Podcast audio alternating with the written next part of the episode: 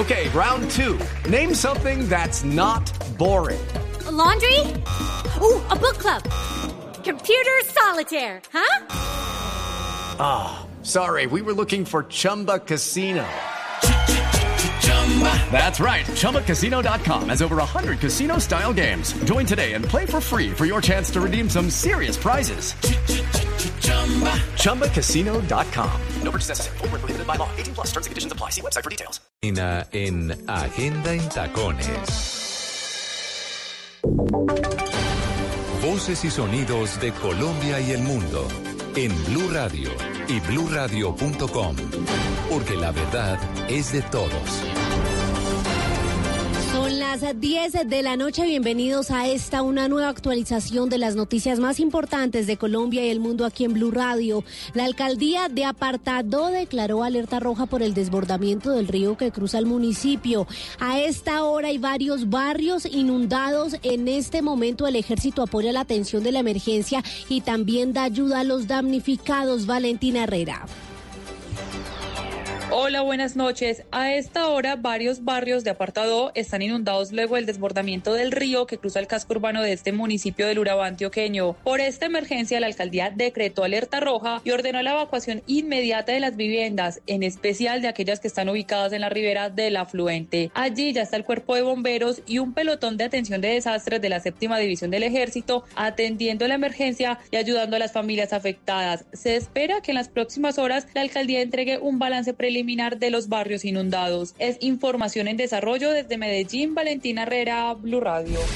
Valentina, gracias. El CTI y el Gaula Militar allanaron la casa de una concejal electa del municipio de Soledad Atlántico por la denuncia de la ciudadanía de presuntos trabajos logísticos para disfrazar la compra de votos. Diana Ospina.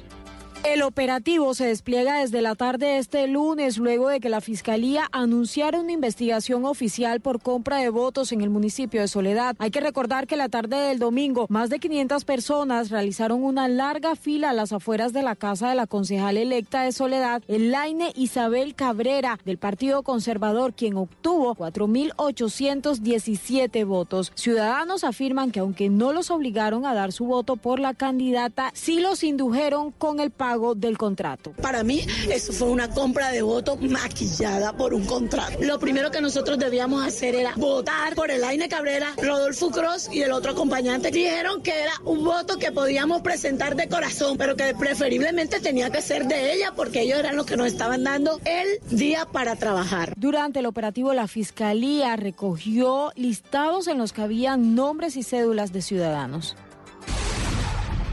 Diana, gracias. A las 10, dos minutos vamos con noticias del mundo. Al menos cinco personas resultaron, resultaron heridas por disparos de arma de fuego en enfrentamientos este lunes en la ciudad boliviana de Santa Cruz. Los detalles, Uriel. Pues fue la misma policía departamental en Santa Cruz, en Bolivia, quien confirmó que al menos cinco personas resultaron heridas con el proyectil de arma de fuego. Dijeron que los heridos tienen pronóstico reservado y se intenta identificar a un joven que portaba un arma y pudo realizar disparos durante los enfrentamientos. Este joven, al parecer, formaba parte de un grupo de manifestantes de la organización Unión Juvenil Cruceñista, dijeron en la policía. Destacaron también la dificultad de la investigación al tratarse de una hecho ocurrido durante un conflicto social que involucra masas, por lo que reclamaron la colaboración ciudadana para poder identificar al sospechoso. Y en información deportiva, Juan, Sebastián Cabal y Robert Farah debutan con triunfo en el Máster de París, Camilo Poveda. Los colombianos superaron un apretado estreno ante los croatas Nikola Mektic y Franco Skugor por 7-5 y 6-4 en una hora y 27 minutos de partido. Los número uno del mundo lograron su cuarta victoria en este torneo y por quinta vez pisan la ronda de los 16 mejores. Este evento se realiza sobre canchas de cemento bajo techo en el Hackor Hotels Arena. Faray Cabal, quienes ya aseguraron la primera posición del ranking de la ATP en dobles, terminarán su temporada jugando el torneo de maestros y la Copa Davis que tendrá su fase final en Madrid. Noticias contra reloj en Blue Radio. La noticia en desarrollo a las 10.4 minutos. La calificadora de riesgo Standard Poor's le mantuvo la nota de inversión a Colombia en triple B menos. Aunque la entidad asume que el gobierno logrará la aprobación de la reforma tributaria, asegura que las dificultades recientes evidencian las complejas relaciones políticas entre el gobierno y el Congreso. La calificadora teme que la caída de la popularidad del presidente Duque pueda comprometer la implementación de la agenda económica en los próximos años. La cifra, la moneda venezolana, el bolívar, se depreció un 15,16% en los últimos siete días al ubicarse este lunes en 21.659 bolívares por cada dólar, por encima de la tasa de 19.000 unidades locales que costaba esta divisa estadounidense el pasado 21 de octubre, según la cotización oficial del Banco Central. Y quedamos atentos al peronista Alberto Fernández, que este domingo ganó las elecciones presidenciales en Argentina, que agradeció a través de su cuenta de Twitter a Nicolás Maduro que lo felicitara por su triunfo y llamó en el mismo mensaje a que América Latina trabaje unida para superar la pobreza y la desigualdad. Muy bien, es todo de noticias, ampliación en blurradio.com, síganos también en Twitter, estamos como arroba blurradioco, continúen con bla bla blue. Esta es Blue Radio.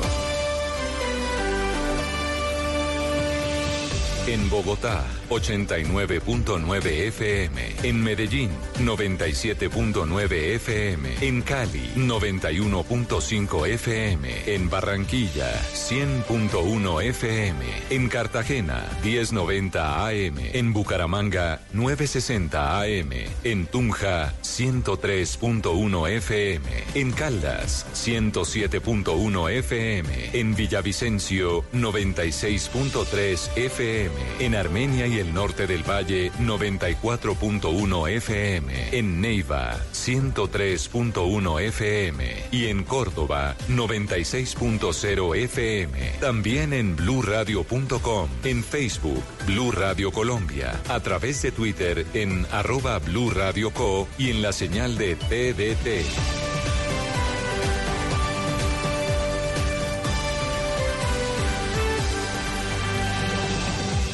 Radio, la nueva alternativa. Le propongo algo. A ver, señor. A ver, usted menciona cualquier cosa y yo le respondo con el título de, de algún programa, ¿le parece? Perfecto, algún programa de televisión. Mantener el proceso de paz. El desafío. Eh, Roberto Prieto. Un bandido honrado. No, su última campaña a la presidencia. Entre ojos. Director de la Colombia Humana. Petro el escamoso. Eh, y Álvaro Uribe. Tú, tú también caerás. Ganadores, perdedores de la jornada electoral, don Pedro. Los ganadores son las alcaldías. La mayoría de las alcaldías hubo, digamos, esos grupos políticos que trabajan por causas y no por ideologías. Los palos en Medellín se suponía que iba a ganar el sector del expresidente Álvaro Uribe. favor. En Ah. Cartagena vino ganando un señor que ha trabajado por la causa y sabe quiénes son para mí los grandes perdedores, los extremos. El discurso extremista de Petro, el discurso extremista de Álvaro Uribe no tiene cabida en Colombia según los resultados. Ya está conectada con nosotros la doctora Claudia López. Porque todo me salió a pedir de boca. Claro. Ay, qué fuerte que tengo que celebrar otra vez. Ricarina, Ricarina, Ricarina, es la harina que me fascina. Ricarina, Ricarina, Ricarina, es la harina para todos. De las mejores cosechas del más puro trigo importado, traemos a su mesa Ricarina, la harina fortificada con vitaminas B1, B2, hierro, niacina, ácido fólico y todos los nutrientes que hacen las delicias de sus platos preferidos. Trabajamos pensando en usted. Este martes 29 de octubre, la fecha 20 está de terror. Este martes, desde las 7 de la noche, todos los del equipo deportivo de Blue Radio en busca de los ocho. Todos. Martes, fútbol de terror. Último capítulo. Todos. Blue Radio. La nueva alternativa. Fútbol de terror.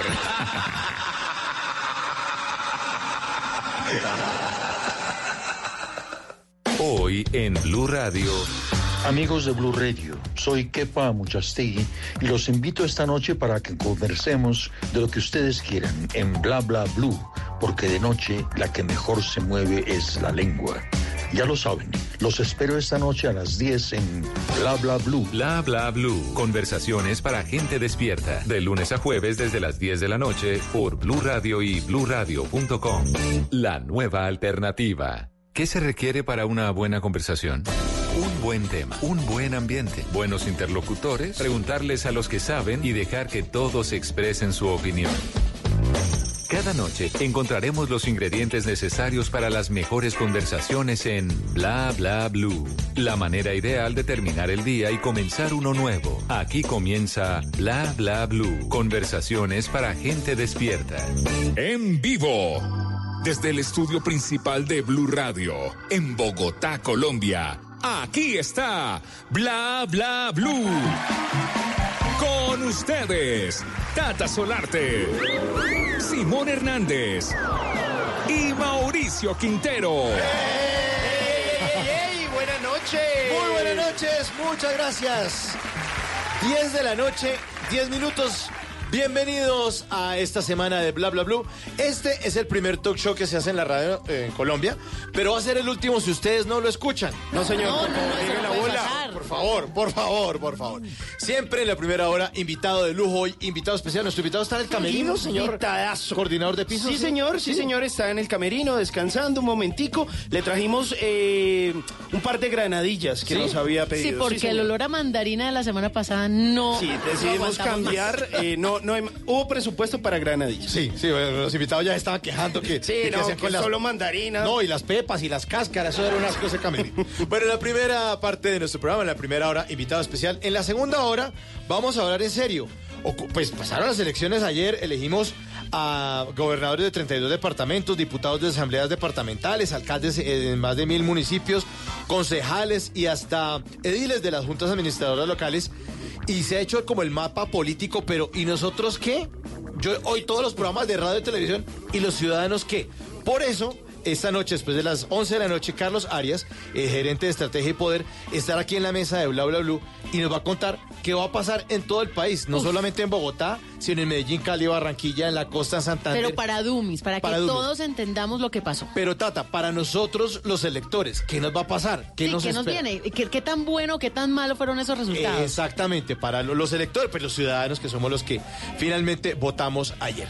Y después de las 12 de la noche, las líneas abiertas, el 316-692-5274, la línea de Bla Bla Blue para que ustedes hablen de lo que quieran, porque aquí hablamos todos y hablamos absolutamente de todos los temas. Pero este programa no se hace solo, lo hace el grande, el Diego Garibello, el productor de este programa, sí señor, el 10 en la producción, en el control master está el señor Ricardo Acevedo, también está sentado. ¡Eh! Sí, El pues, doctor del- El doctor de Acevedo, señor. El doctor de la consola. El doctor de la cara de médico que tiene, sí, señor.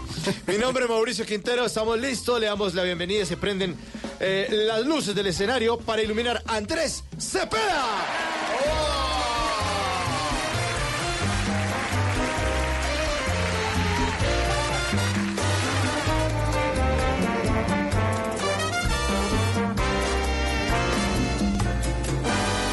se quede el infinito sin estrellas. O que pierda el ancho mar su inmensidad. Pero el negro de tus ojos que no muera. Y el canela de tu piel se quede igual. Si perdiera el arco y su belleza y las flores su perfume y su color no sería tan inmensa mi tristeza aquella de quedarme sin tu amor. Me importas tú y tú y tú, solamente tú y tú y tú y tú. Me importas tú y tú y tú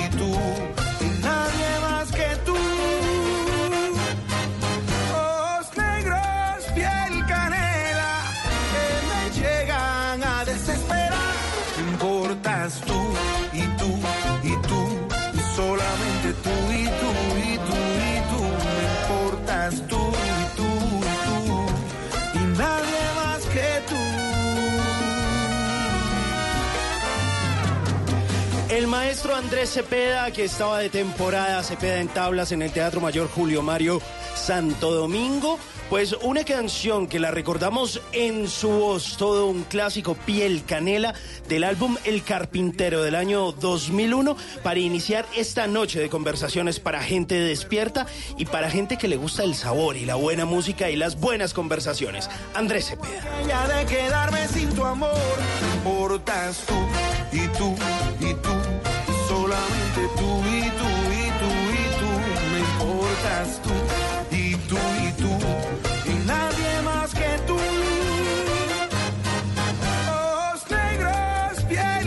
Señor coordinador de piso, ¿ya está listo nuestro invitado? Sí, señor, está más que listo. Bueno, Comió mucha granadilla. Sí, ah, me parece muy bien. El invitado de esta noche es un actor muy grande, un señor director, una leyenda de la televisión colombiana. Y para que no les quepa la menor duda, sí, recibamos con un fuerte aplauso al señor Kepa Amuchastegui. Sí. Gracias, muchas gracias. Muchas Yo gracias. siempre Estoy- dije, ese señor de la actuación, ese nombre tan raro. Sí, es un nombre vasco de- del norte de España. Mis papás inmigraron en los años 39, 1939 a Colombia. Y yo ya nací aquí, pero me bautizaron con nombre vasco y el apellido, por supuesto, es de allá. ¿Y la traducción al español de Kepa tiene alguno? ¿Es como un Carlos o es un nombre muy común? No, es un Pedro. ¿Pedro? Sí, porque es, eh, viene, se lo inventó un señor, Sabino Arana, de una raíz griega que es Kefas. Kefas en griego es piedra y piedra es Pedro. O sea que usted es Pedro. Más o menos, sí. Pica- pica de, piedra. lejos, de lejos, de lejos. que la Muchastegui sí. Sí, ese sí es puro vasco y el segundo también, el Oizaga. O sea, tengo ocho apellidos vascos. Yo no sé si vieron la película. Que Claro. Sí, sí, sí, muy divertida. Yo sí los tengo, los ocho los tengo, o sea que me puedo casar con cualquiera ya. Y en el colegio, me imagino que también, el cintocayo. Sí, eh, no, para nada, no, no, yo era único. Entonces, era en ese momento, ahora hay un portero muy importante, está jugando, ¿en dónde es que está jugando? En el, en el eh, Chelsea, ¿no? Que se llama Kepa. Eh, Yo uy. llegué hasta Capa, un Sí, señor, patrocinador. brasilero. No, no, Vasco, perdón, Vasco. ¿Vasco? Sí, Kepa sí. Arrizabalaga. Exactamente, ¿Sí? vasquísimo. Ah, claro, de los Arrios Chelsea. Zabalaga Debe toda ser la vida. familia de algún, de por algún lado. Por algún lado, Sí. sí, ¿no? es, es- es de un pueblo muy cercano al pueblo donde nació mi papá allá en, en el País Vasco. ¿Qué pa- ¿Y sus papás por qué terminan emigrando a Colombia? ¿Guerra Civil Española? Guerra Civil Española, exactamente. Mi papá era tesorero del Partido Nacionalista Vasco en el momento de la Ah, guerra. Y pues si lo hubieran atrapado allá las fuerzas franquistas al ingresar a Bilbao, lo hubieran fusilado al día siguiente. Entonces tuvo la suerte de poder meterse a un barco y eh, salir despavorido, sin despedirse de mi mamá ni nada, ni de mi hermanita de tres años. En ese momento se fue y dijo, oye, dile a mi mujer que me tengo que ir, que nos vemos en 15 días. 15 días fueron dos años largos en que no se vieron. Y usted después se viene con... su- Ah, no, su No, mamá yo- se viene Se viene más tarde, le sí. y se tuvo que hacer pasar por otra persona, ¿no? Exactamente. sí. ¿Cómo fue esa historia? A mi mamá la tenían un poco como rehén, ¿no? Ella no le quitaron el pasaporte a ver si obligaban a mi papá a regresar a España, momento en el cual lo hubieran juzgado, o no juzgado, pero simplemente fusilado. Eh, mi mamá, gracias a una familia colombiana, unos señores de Mier, se hizo, ellos la trajeron a Colombia haciéndola pasar como una criada madre soltera. Sí, entonces pues se vino con ellos a la finca donde mi papá estaba cuidando sus marranos. Lo salvaron. Sí, señora. Eso ocurrió alrededor de 1936. No, ah, después. ¿Después? Sí, claro, ¿Y usted 39, 39. 39. 39. ¿Y usted cuántos años tenía en esa época? Yo no tenía años. Ah, usted no había nacido. No, no, estaba ni en proyecto. Yo, a mí me procrearon en la finca de San Cibatea, a la cual llegó mi papá y después, dos años más tarde, mi mamá. O sea que nací entre marranos. Literal. Pero, Literal. pero, ¿y por qué Cibate? Porque la finca estaba en Cibatea, la finca de estos señores Mier, que fueron los que trajeron a mi papá. Sí, pero, pero en ese momento ya era eh, un lugar para locos. y ¿no? Ah, sí, sí, sí, manicomios y conventos de monjas y todo eso, sí, sí, sí, claro. Y mi mamá solía ir a visitar loquitos y a visitar a las monjas, que casi todas eran, si no vascas, por lo menos sí muchas españolas. Entonces solía ir muy, muy, muy a menudo a- al hospicio y al manicomio y todo eso, y por supuesto visitaba locos. Por eso soy, a mí me quedó algo de todo eso, yo creo, sí. Sí, al- ¿Tiene, algo, tiene alguna locura por ahí? sí, alguna locura me queda por ahí de aquel periplo. Bueno, y esa niñez eh, que pasó usted, ¿la pasó en Ciudad o ya se vinieron aquí para Bogotá? No, no, no, mi papá le tocó venirse para Bogotá porque la manada de marranos que había importado por este señor Mier de, de Bélgica eh, se le fue muriendo toda, porque en esa época los marranos de pura raza no se criaban en Colombia, la gente criaba marranitos criollos, los dejaban en el potrero, engordaban y, y salían, pero marranos de raza aquí no se conocían, Claro, aquí nadie comía jamón. Exacto, ustedes querían comer jamón español. Sí, pero entonces... Yo no sabía que habían marranos de raza. Muy, muy de raza, sí, sí, Claro, sí. marrano de paso también. Sí, uy, también hay, eh, sí, marranos humanos también de raza, sí. Ah, Pero un marrano, un marrano de raza, ¿cómo sería? Un marrano de raza son los grandotes, los rosados, los bonitos. Es que tú has conocido el, el- el criollito, es un chiquitico. chiquitín, sí. Sí. En cambio, el, el marrano de raza es de los que ven ahora, es que los que hay ahora, pero en aquella época no había. Ah, y entonces mi papá se recorrió toda Colombia de verdad en tren, cuando había tren, que había tren, eh, con sus marranos de feria en feria tratando de vender los marranos y nunca se vendieron. Entonces le tocó dedicarse a, a otra cosa, Bueno, entonces se vinieron para Bogotá. a Bogotá. ¿En qué año más o menos?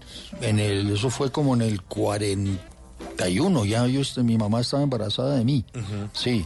Eh, y eh, afortunadamente me encontraron otro negocio que fue una fábrica de velas, de cirios de iglesia. Y gracias a esa fábrica de velas eh, nos educaron a mí y a mi hermana de la mejor manera posible. ¿Qué país a usted le gusta el marrano? ¿Le gusta el cerdo? ¿Le gusta el chicharrón? ¿Le gusta la lechona? Me encanta, me encanta, tengo, es una debilidad y me gusta el jamón, por supuesto. Si es serrano, mejor aún. Ahí, ahí tiene entonces todavía lo de español Ah, no, por me, algún no lado. me quedó, yo estoy contagiado, untado de cerdo por todas partes, claro. Bueno, ¿y su niñez cómo, cómo ocurrió? ¿Cómo fue su niñez? Pues fue una niñez normal. eh, ¿Qué recuerdos puedo tener de yo de mi niñez? Me tocó el 9 de abril en el sitio donde vivíamos, que era la quinta con, con 18, entre 17 y 18, y eh, recuerdo que nosotros, mi hermana y yo estábamos en el colegio y el bus nos dejó en la tercera. Y eh, recuerdo ese incidente, pues, de que nos tocó bajar corriendo por esa calle 18 para llegar a la quinta y subir al edificio nuestro. Y eh, había el tumulto, pues, era- de- de toda la gente corriendo despavorida de la séptima hacia arriba. Desde la azotea de mi edificio alcanzamos a ver los incendios del tiempo y, y todos esos edificios del centro que se quemaron y fue muy asustador, pues, ¿no? Eso fue un parte de, forma parte de mis recuerdos por lo traumático que fue un poco, ¿no? Ese, y los días que nos tocó quedarnos encerrados, ¿no? Unos cuantos días. Olor, y olor a quemado. Sí, sí, sí, eso fue... Y la radio solamente reportando muertos. Es correcto, era, era, sí, fue, fue un momento bastante, bastante, de resto bien, de resto yo tuve mucha suerte, mi papá nos metió, mis papás no- nos metieron a un colegio muy, muy bueno, que era el Liceo Francés, o sigue siendo el Liceo Francés, de aquí de Bogotá, y, y nos fue muy bien toda la infancia y todo ese periplo. ¿Ya existía el Colegio Reyes Católicos o no? No, ni tampoco, por ejemplo, el, el, eh, el colegio italiano, el Leonardo da Vinci. De tal manera que al francés Lo más europeo que había. había, había muchas nacionalidades, Claro, había claro, italianos, sí. había muchos judíos, por supuesto, que no iban por razones obvias al colegio andino y Sí. teníamos una ri- rivalidad muy fuerte con el andino, que era Ah, alemán. el francés, el francés se peleaba con el andino, ¿verdad? Mucho, ¿Sí? mucho. Y como el andino quedaba ahí donde queda el centro andino hoy, y el francés queda donde queda ahora, entonces la cita siempre era en la 85 con 14. Hay mucha gente, hay mucha gente y mucho bogotano que no sabe que el centro comercial andino, ahí queda el colegio andino, que es el colegio alemán de Bogotá. Pero por supuesto. Y por eso el centro comercial se llama así. Se llama como, como, el, como el colegio. Claro. Que, que después lo cambiaron de sede al norte de Bogotá, al lado de los cementerios. Es correcto. y el colegio andino. Por eso el centro comercial se llama así. Nos peleábamos mucho porque ellos miraban a las niñas de nuestro colegio y nosotros mirábamos a las niñas del colegio de ellos. Y entonces eso se creaban unas peleas atroces, de, de verdad, peleas duras, pues de... Franco-alemana. Sí, eh. Exacto. Y, y quedaba, y quedaban los resabios de la guerra, por supuesto, ¿no? De- Pero, pero eran peleas así a puño limpio o, o de Había- cosas de deportes y No, no, no, no, no, no, no, a puño limpio y había cadenitas y manoplas. Pero en ¿Y esa usted fue a época- darse duro por allá? Yo, yo, pro- yo procuraba rehuir ese tipo de, de aventuras. Sí, yo no, no era muy pelietas que digamos. ¿no? Pero en esa época los nombres de bullying, manoteo, eso no existía. Eso no Se existía. hacía, pero no existía. Exacto, sí, me imagino que existía, pero, pero no, no se mencionaba como tal, ¿no? Me sí, pero matoneo en sí no. Ay, es que me pegó, profesor, así, pero sí, a mí me pegaban mucho, eh, cuando chiquito, chiquito, pero no lo consideré nunca matoneo, ni creo que me causó ningún tipo de trauma ni nada. ¿Qué pa- y en ese colegio, en ese liceo francés, ¿qué?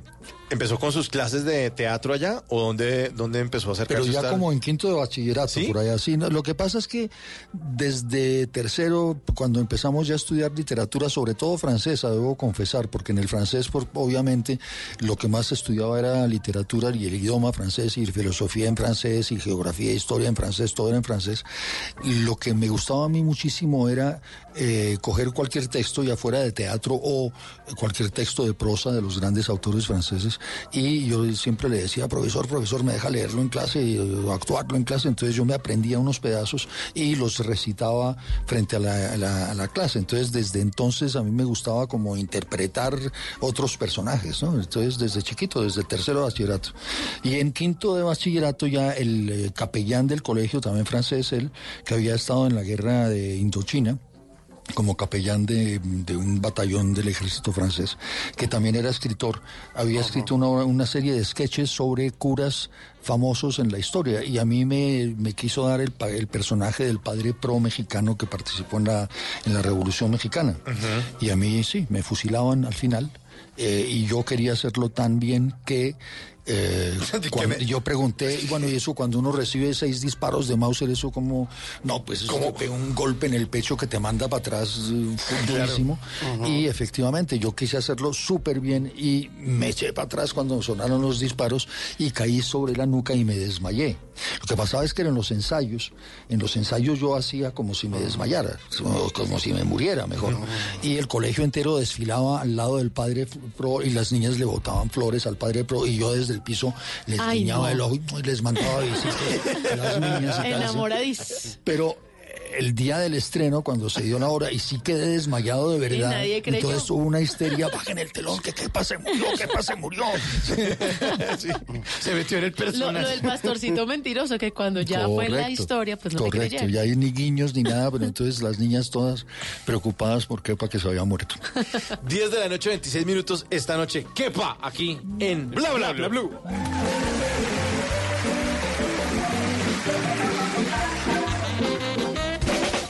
en Bla Bla Blue venimos a robar. Muchísimas gracias. Vinimos a robar porque venimos a, a robarnos. Eh, Robamos una cantidad de trinos que hay por ahí en las redes sociales. ¿Cómo son sus arrobas en, en- en- en Instagram? Sí, a- arroba que para muchastegui. Ah, bueno, ahí está. Pues sí, pues sí, no- como no encuentro tocalles. Así como tal. Sí, sí, sí. Bueno, a- arroba CXRLI en Maracay, Venezuela, escribió en su cuenta de Twitter lo siguiente. Dice, te extraño, te quiero ver y estar contigo. De mí para la playa.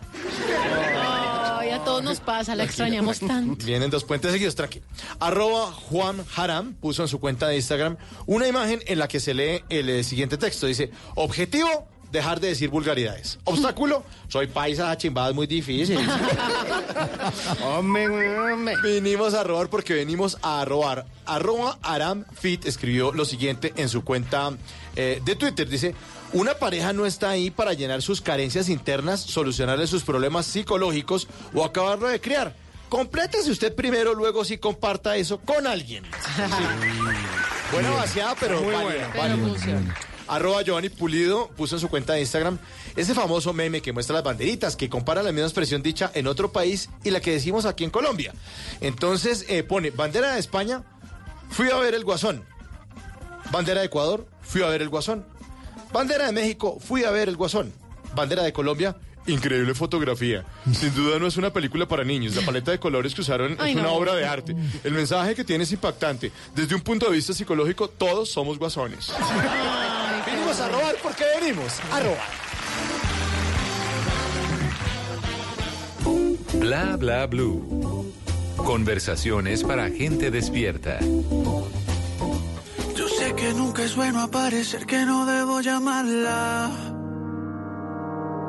Que debe parecer que así estoy bien, que ya pude olvidarla. Igual yo sé que fue su decisión y debo respetarla. Y debo reprimir esta esperanza de volver a amarla. Si lo hago todo bien, quizá algún día lograré que llore. Esta es la estrategia Cali del Dandy, que es tema musical de la nocturna, telenovela del canal Caracol de 2017, en la que Kepa hizo el papel de psicólogo de pareja. Un papel ahí. Sí, un, un a- papel muy pequeñito, tuve un par de escenas nada más. No fue uno de los personajes eh, eh, más exitosos, pues porque no creo que apareció muy poquito. Pero pues todo se hace con toda la seriedad del caso. ¿Qué pasa? Cuando pasa tanto tiempo y son, digamos, esos papeles que no son, entre comillas, tan trascendentales, para usted como actor ya eso es como de pasar, ah, eso yo lo hago aquí, o cada papel, no importa, requiere la seriedad y todo el trabajo y toda la preparación, ¿o cómo es? Aunque a uno le toque decir nada más buenas tardes, aquí le traigo el tinto, eso hay que decirlo bien y eso hay que creérselo y eso hay que decirlo en el personaje en el que uno está, con la mayor seriedad del caso. Yo nunca, nunca, nunca me he relajado en ese sentido, aunque el personaje sea mínimo. Sí. En, en producciones o en películas como por ejemplo la del Joker que está ahorita, el Guasón que está ahorita en cartelera, eh, cuando un actor como él interpreta también un personaje y que uno dice o al final de la película termina amando o queriendo a ese malo, es una actuación distinta. ¿Es magistral?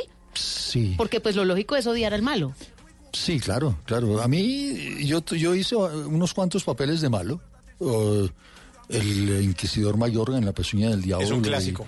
eh, y el, eh, el encomendero en Los pecados de Inés de Hinojosa eran personajes de bastante malos, sobre todo el inquisidor. Eh, y la gente...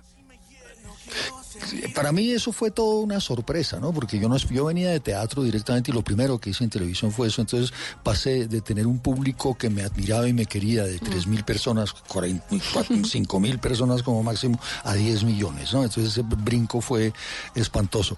Eh, la, que, la gente me quiso muchísimo. A pesar de lo malo que era, era muy malo. Yo tenía esclavos, trataba mal a las mujeres, eh, era, era malísimo, ¿no? Ejecutaba al judío viejito, al abuelo de la protagonista, en fin, unas cosas, hacía unas cosas atroces y la gente me adoraba. Entonces, hay- claro, porque es que lo que la gente aprecia, yo creo, es la actuación del actor. ¿Sí?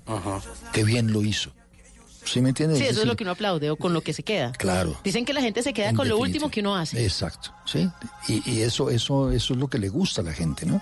A la gente le gusta que uno actúe, aunque debo reconocer que, por ejemplo, en La Pezuña del Diablo, cuando yo me, sí me llegué a ver después de tres años de haberla hecho, porque yo no tenía televisor en mi casa, ese aparato estaba absolutamente prohibido en mi casa, porque yo era teatrero, yo era artista del arte de la interpretación, yo no era un prostituto vendido a la televisión, eso, no, eso, era, eso era terrible. Entonces, me sorprendió muchísimo el éxito por un lado y, ese ese ese perseguirme por las playas de Cartagena más de 100 personas siguiéndome porque iba caminando simplemente mira me miraban así sentado a la mesa mirar cómo comía el inquisidor Mayorga en fin era una cosa sí sí sí impresionante Y lo perseguían por la playa porque me imagino que lo querían era ahogar. No, fíjate que no. el- el- el- el- había una cantidad de sitios en, en la boquilla en aquella época donde hacían un pargo rojo maravilloso y me lo regalaban. Me decían, venga, venga, venga, inquisidor, usted esto, esto, no, usted no paga nada, usted va usted esto gratis, ¿no? Porque además es que les traía una cantidad de clientela impresionante. Claro. Sí. Ah, claro, lo ahí sentado. Sí, sí, sí. Bueno, y, y, y, y usted nos está contando hace un ratico eh, de sus primeros pinitos en el colegio. Sí. Y después, eh, ¿cómo fue esa formación teatral? ¿Ya eh, Sí, en la universidad? ¿Dónde? Exacto, en la universidad, pero no, no fueron estudios propiamente dicho. Tuve la suerte, yo, yo no, no, eh, eh, para ser totalmente sincero, yo nunca he estudiado teatro en ninguna academia, ni en ninguna universidad, ni en ningún sitio donde haya un profesor que le dé una clase a uno. Lo que aprendí de teatro lo aprendí en el colegio eh, interpretando personajes de, de comedias o de tragedias del repertorio francés, o en la universidad cuando entré yo ya asumí un papel que fue un monólogo de un viejo que arrastra una carreta y que lleva a una niña dentro de la carreta la lleva al puente en una obra absolutamente de teatro, el absurdo que ni yo entiendo hoy todavía. Eh, y de una vez fui exitoso. Tanto aquí en Colombia, donde Marta Traba, por ejemplo, que escribió una crítica absolutamente delirante sobre mi actuación y el viejo que había hecho. Fuimos a Alemania a un festival in- internacional estudiantil y también tuve éxito allá. Fuimos a Nueva York, nos presentamos en un teatro en Broadway, en, en Off-Broadway, perdón, y también fue un éxito allá y un argentino periodista que pasaba por ahí escribió una crítica maravillosa en el periódico de Buenos Aires. En fin, tuve demasiada suerte. Sí, y yo seguí estudiando, pero por mi cuenta, y más que todo en la práctica. Yo seguí haciendo mucho teatro, pronto asumí la dirección del grupo de teatro de los Andes, y entonces dirigía y actuaba sin saber nada. La, la ignorancia es atrevida, y a fuerza de equivocarme y de hacer bodrios, eh, fui aprendiendo. Eh, Muy pronto en mi carrera también armé un escándalo sin querer también porque monté una obra de un autor eh, español que se llamaba Fernando Arrabal. Él escribía en español y en francés, escribió una obra que se llamaba El cementerio de automóviles, que era la reconstrucción de la pasión de Cristo en un cementerio de automóviles rodeado del personaje de músicos, trompetistas y de prostitutas. Y aquello fue un escándalo en aquella época absolutamente atroz en Bogotá y me metieron a la cárcel como una extranjera indeseable. Ni siquiera como un extranjero indeseable, porque era Kepa, entonces Kepa es mujer. Claro, femenino. Sí, entonces como nadie me conocía en persona, entonces todo el mundo asumió que era una mujer y que era extranjera por el nombre tan raro y que tenía que ir a la cárcel por haber una obra, hecho una obra tan blasfema. Entonces estuve en la cárcel y eso ahí mismo se creó un movimiento de los teatreros, de el- los artistas de aquella época, es que, eran- que éramos todos muy unidos, el maestro Roda, el maestro Negret, Ramírez Eh, David Mansur, eh, Felisa Burstin, ese, es todo ese grupo de, de artistas, de, de poetas, de teatreros, todos éramos como una patota ¿En qué año fue eso? ¿Qué- esto es el año 62, 63, por ahí, los 60, ¿no? Entonces, eh, aquí había un sitio, el Cisne, yo no sé si tú lo conociste, Mauricio, el Cisne, una, una cafetería que quedaba eh, eh, en la séptima, no, en la le séptima, antes de llegar a la 26. Noto, noto aquí una, una- un bullying, un bullying. Sí, no, Total. Que si es por Sí, las por canas, están- dicen sí. los oyentes. Que para que si le Usted- damos en la jeta a este está burlando de nosotros, así como usted en el colegio. Si lo hago todo bien, quizá algún día lograré que llore. Y no es que yo quiera que sufras, que quiero que no me ignore. Hay cajas de dientes, cajas fuertes y hasta cajas de música. Pero ninguna como la cajita de Tata Solarte. En Bla Bla Blue, vamos a tirar caja. ¿Cómo que para qué decía? ¿Internamente?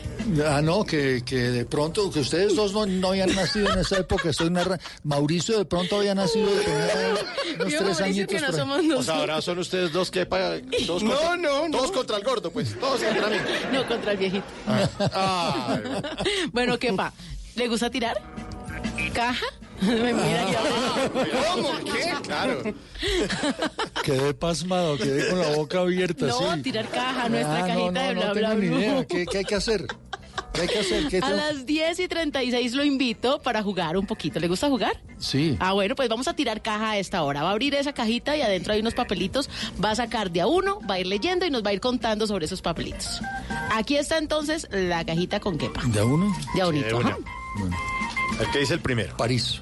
Uy, París. Todos tenemos extraordinarios recuerdos de París. ¿Usted vivió en París mucho tiempo? Yo viví en París como eh, en una primera etapa dos años y después otros tres, como cinco años en total en París. Bueno, ¿y qué fue lo que pasó en París que, que tuvo ahí como un accidente? Contémosle a los oyentes que no todo fue color de rosa. Sí, no, no, no. el- Fue, el- fue el día de mi llegada a París con una beca que había ganado aquí en un concurso, en, un, sí, en el Festival de Teatro de Cámara de Bogotá, en el que gané el premio al mejor actor.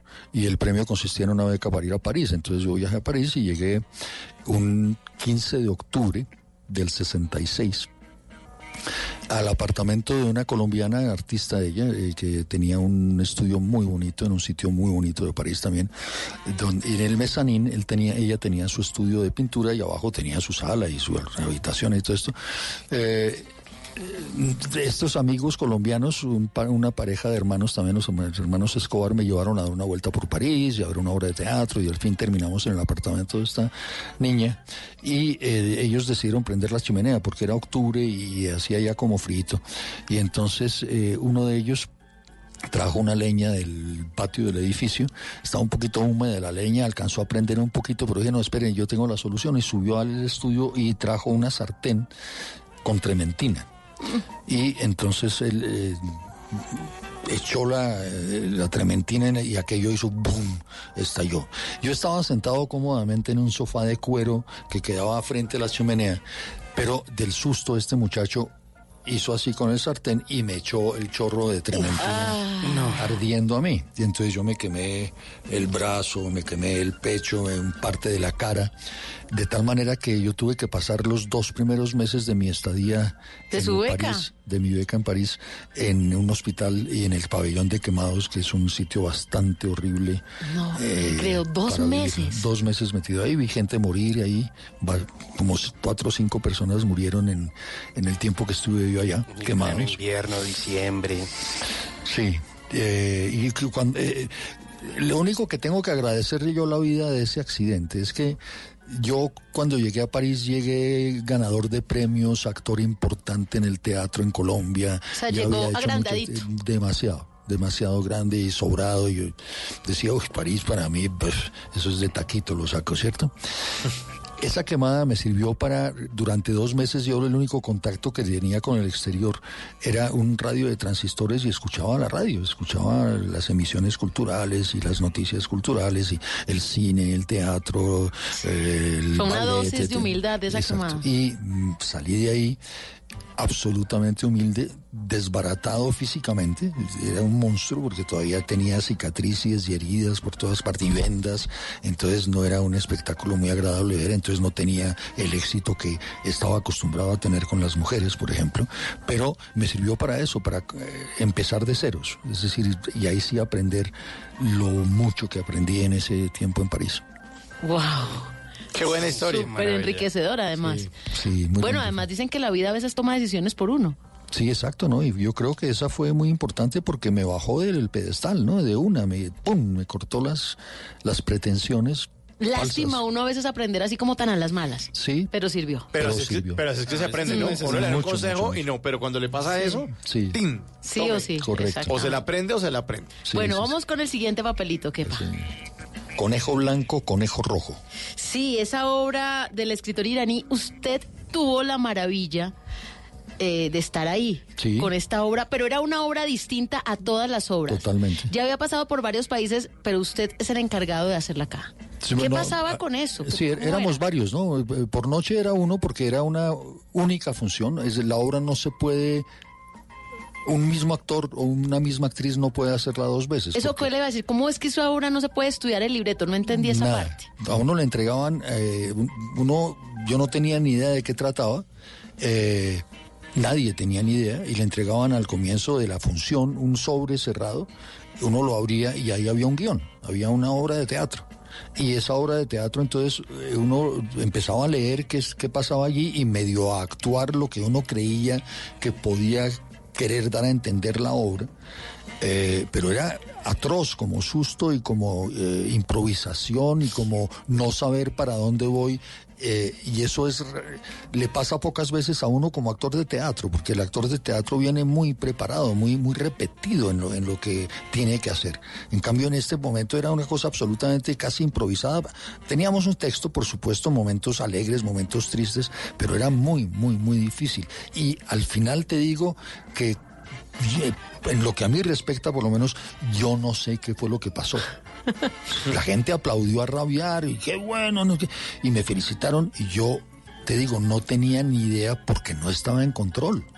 ¿sí? Normalmente el actor de teatro está en control de, de sus situaciones. Puede que se equivoque, puede que se le olvide, pero el está en control. ¿sí? Pero en este caso el control lo tenía un señor iraní que no estaba ahí eh, a través de unos papeles mecanografiados. Es decir, era muy raro, una experiencia muy rara. Pero de mucho éxito en el mundo, ¿no? La gente aceptó muy bien ese formato. Mucho, mucho, mucho, sí. Eh, Revoluciona el teatro. Sí, un poco, un poco, aunque no, sea, no, no, no sé si se ha vuelto a repetir ese tipo de fenómeno, ¿no? Eh, daba cuenta el, el autor iraní de su situación en su país, de que él no, no tenía el permiso de salir de su país, entonces tenía que saber de su éxito y de en diferentes puntos del mundo por correo, por prensa o cosas así, pero él no, no podía salir a ver su obra hecha, ¿no? Un gran reto entonces Sí, actoral sí, para usted. Y el último papelito, Kepa. El último, arquitectura. Usted siempre ha manifestado que la arquitectura tiene que ver mucho con la actuación, con la vida, con esa Sí. Mm. creación. Y usted estuvo muy cerca de arquitectura, ¿por qué? Eh, porque en esa época, eh, te estoy hablando de los años 60, de comienzos de los 60, eh, los hombres cuando salíamos de colegio teníamos cuatro opciones. Una era abogado, otra era médico, otra era ingeniero y la cuarta era arquitectura. Uno en ese, en ese momento, un, hombre de familia no podía ni pensar en estudiar filosofía y letras. Eso era para mujeres, bellas artes menos, también para mujeres. Eh, y no existían toda esta cantidad de carreras intermedias, digamos, que existen ahora. Eh, comunicación nadie hablaba en aquella época, no existía, es decir, no, no, y las cátedras no existían tampoco, tanto así que muchos de los locutores de aquella época son empíricos, ¿no? Como los actores, como todo el mundo, no, no, no son eh, locutores ni actores ni nada de carrera, de universidad, de título. Eh, entonces, lo que más se parecía entre esas cuatro carreras que te digo a la tendencia artística que podíamos tener yo o Santiago García o Carlos Duplat o Jorge Ali Triana era la arquitectura, porque se suponía que eh, de entre esas carreras era la más artística, digamos, creativa, con posibilidades creativas. ¿Sí? Menos matemática, pero más creativa, es decir, el espacio, la resolución de las cornisas, de las ventanas. Entonces, eh, uno se metía a la arquitectura, pero pronto uno se daba cuenta de que en realidad sí, la arquitectura muy bueno, a mí me ha servido cualquier cantidad, pero que no era la verdadera vocación que uno tenía por dentro. Y entonces eh, estos casos que te menciono, to- todos nos dedicamos al teatro y cuando llegó el momento a la televisión. Bueno, ahí está la cajita de Don Kepa Muchasegui, nuestro invitado hoy aquí en Bla Bla Blue. Lo que algún día fue noticia, hoy es historia. En Bla Bla Blue, antes de que se acabe el día.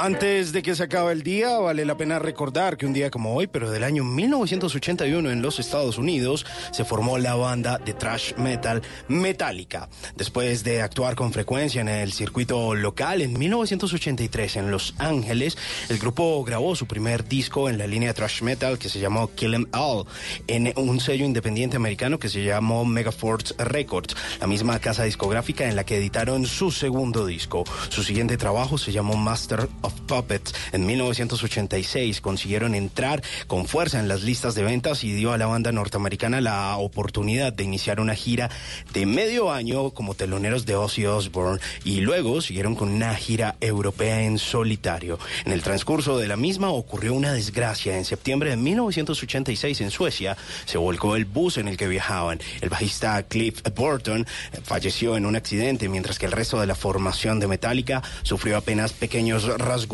A finales de 1988 lanzaron el álbum Unjustice, for All, que entró en el top 10 de su país con una acogida excelente. En junio de 1996 salió a la luz el álbum Load, que representó un brusco cambio en su carrera, no solo por el cambio de imagen, sino por la incursión en nuevos ritmos. En 1997 vino el Reload, que Metallica incursionó además en otros géneros como ya lo había hecho anteriormente en 1996. La banda vino por primera vez a Colombia en el 99 y ya lo han hecho en varias ocasiones y es una de las bandas más importantes de la música, Metallica. Antes de que se acabe el día, por favor, deje de decir música metálica.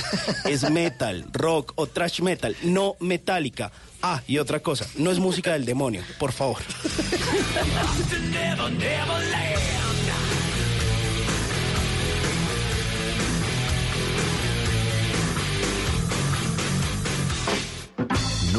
Te irás a la cama sin aprender algo nuevo. Bla bla blue.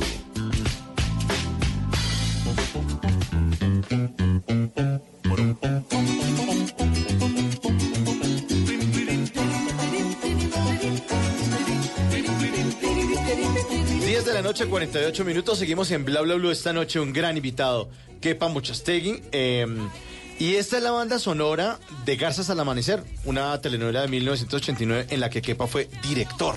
Y escritor. Y, escritor. actor. Ah, también, eh, también. Las tres cosas. Ah, para que vea. Para que sí. Le tengo me, me saca el clavo, como dicen. Sí.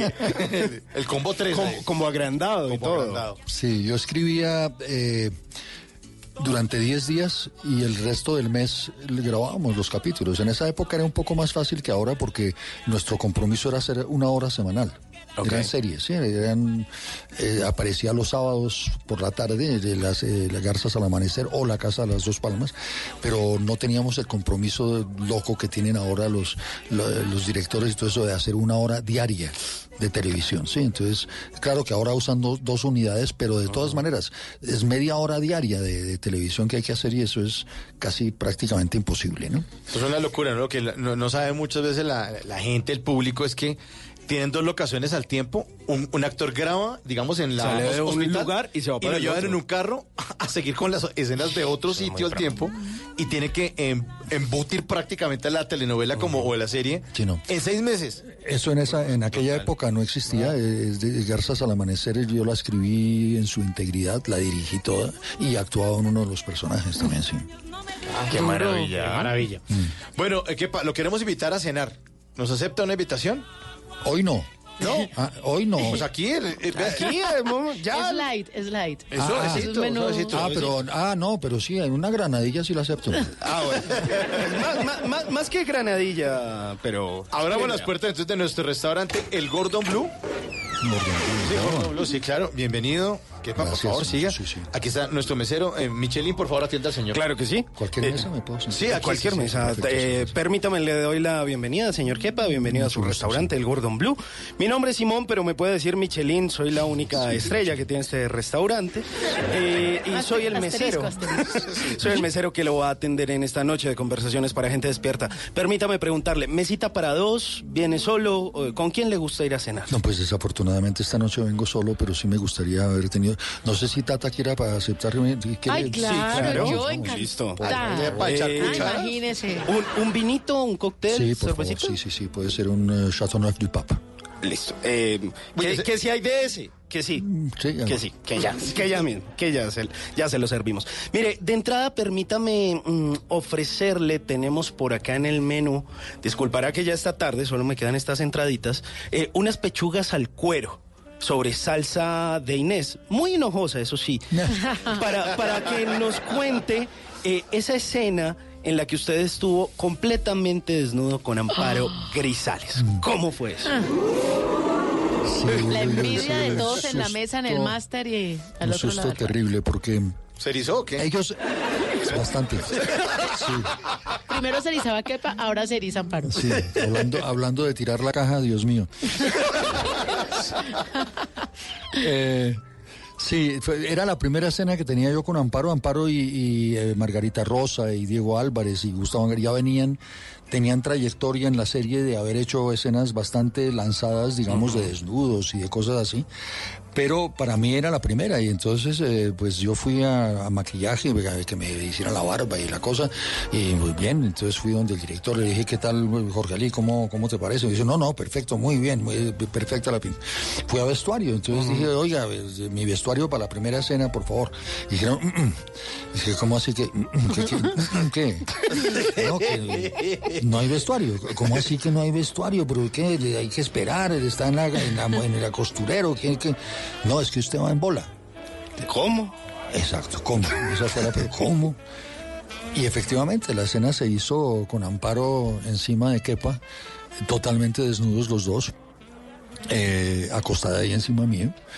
La escena afortunadamente fue corta, no fue muy larga, pero el problema fue que Jorge Ali Triana, que es un director absolutamente loco, maravilloso, no había previsto que estábamos grabando, creo que era la calle 12 con carrera tercera y que había mucha, mucho ruido de tráfico, de pitos, de gente pasando por la calle. Y en ese momento, cuando ya estábamos en bola los dos en la cama ta- tapados por una sabanita traslúcida prácticamente, dijo, ah, perdónenme, hay que esperar un momentico porque hay que trancar el tráfico a No, cuadras a me la friegue. redonda. Entonces salió producción a cuadrar el tráfico y a parar y toda esa cosa que no era Y mientras- era- y mientras tanto nosotros, yo silbando para el aire, ¿no, Tata? Yo... ¿Y qué- qué- pues ya sí que, ¿qué hacemos? Venga, hablemos de qué. No, al fin y al cabo se hizo la escena y no pasó nada, fue muy, fue muy maravilloso. Amparo es una muy buena actriz, eh, súper, súper profesional en lo que hace y yo pienso que también. Entonces eh, nos fue muy bien, yo creo que disfrutamos muchísimo esos dos personajes que hicimos ahí. A veces hay mucha química, ¿no? En la- entre los actores, uno ve que terminan las producciones y como que de ahí surge algo. Sí, bueno, en, en mi caso poco. No ha, no ha sucedido muchas veces, no, más bien pocas. Y sobre todo no en el periplo de televisión, porque eh, la responsabilidad ya como actor de pronto sí, pero como director es más complicado, ¿cierto? Porque entonces Claro. ahí se crea, sí, efectivamente se crea una relación casi que paternal, ¿sí? Eh, filio, filio-paternal entre los actores o las actrices y el director. Pero es muy peligroso caer en esa trampa porque entonces se pierde la esencia de lo Se que, de cruza lo que el se tiene que hacer, sí. Bueno, permítame ofrecerle el plato fuerte de la noche y para que nos hable eh, de algo bien especial, pero eso sí, no antes, sin antes haberle traído unas brochetas a las tablas, para que nos cuente sobre el Teatro de la Mama en Chapinero, que usted estuvo ahí dirigiendo. Sí, yo lo fundé en realidad. Es decir, eso fue.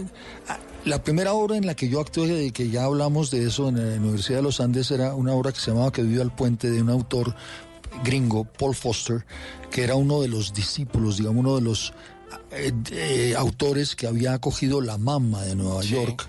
Una, una negra llamada Ellen Stewart, que fue una propulsora, una especie de mecenas del teatro en Nueva York, del teatro off, off Broadway, donde intervinieron personas que después llegaron a convertirse en personas muy famosas. Por ejemplo, Sam Shepard.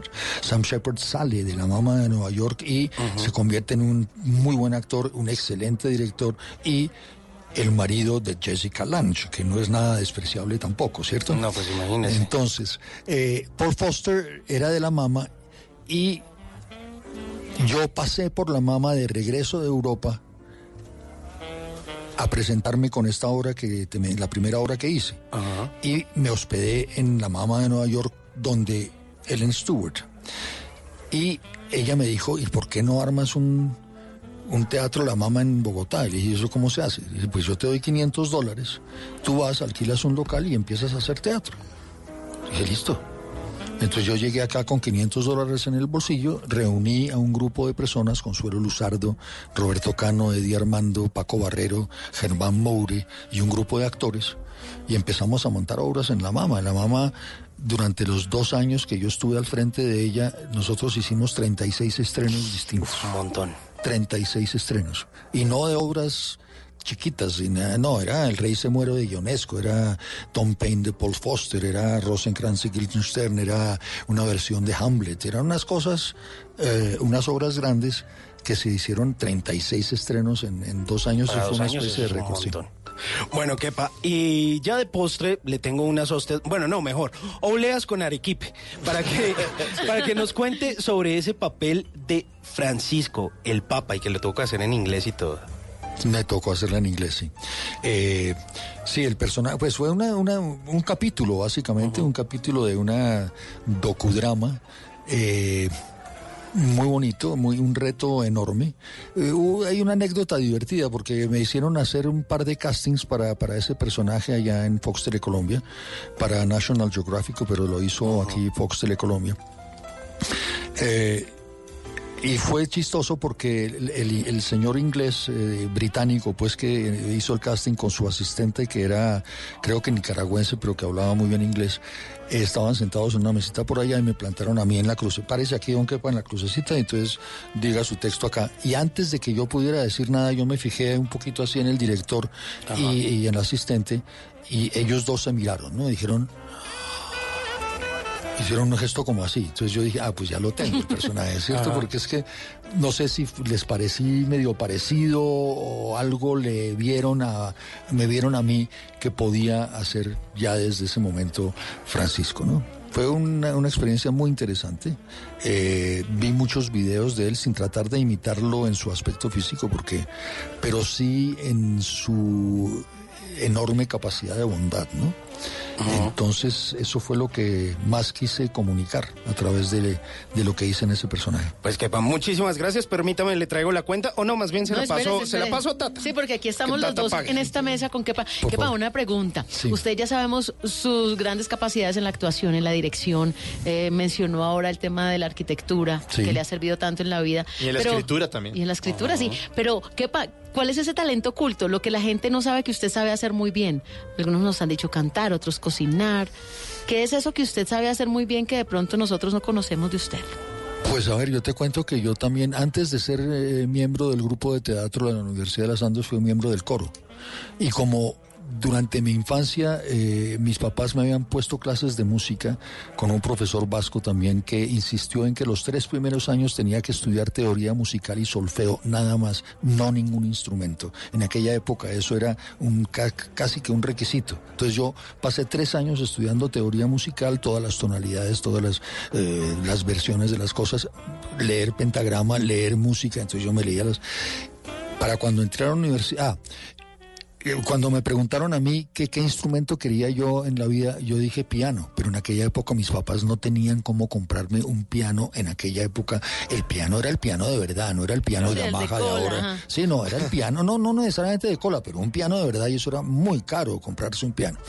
Entonces mm, mis papás me dijeron, no, piano no, pero esas navidades mi mamá en secreto me compró un regalo que me hizo y que yo desprecié categóricamente, un acordeón de teclado.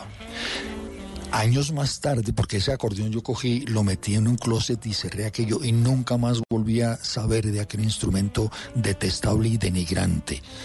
Años más tarde me di cuenta del enorme error que había cometido con mi mamá y le pedí mucho perdón, pues porque de verdad la había embarrado terriblemente con el acto de, Desprecio. de, de, de- de- no, de- de ella, de parte de ella, de, bondad, de querer hacerme un Sí, regalo a de la un música de alguna instrumento, manera. ¿sí? Yo abandoné la música mucho tiempo hasta que entré al coro de los Andes y muy pronto fui con Amalia Samper directora asistente del coro de la ¿Y toca el los acordeón? Andes. No, pero sí canto.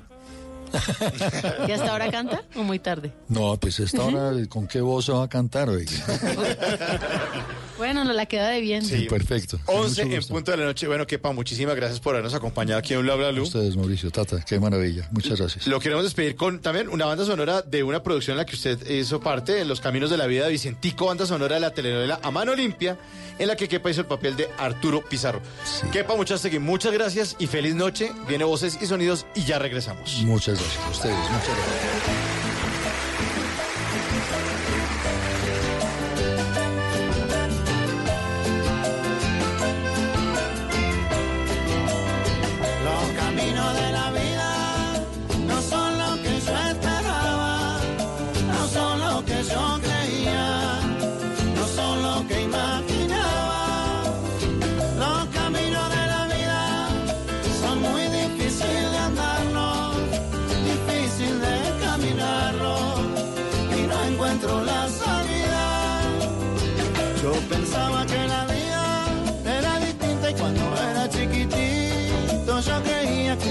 Cosas eran fácil como hacer.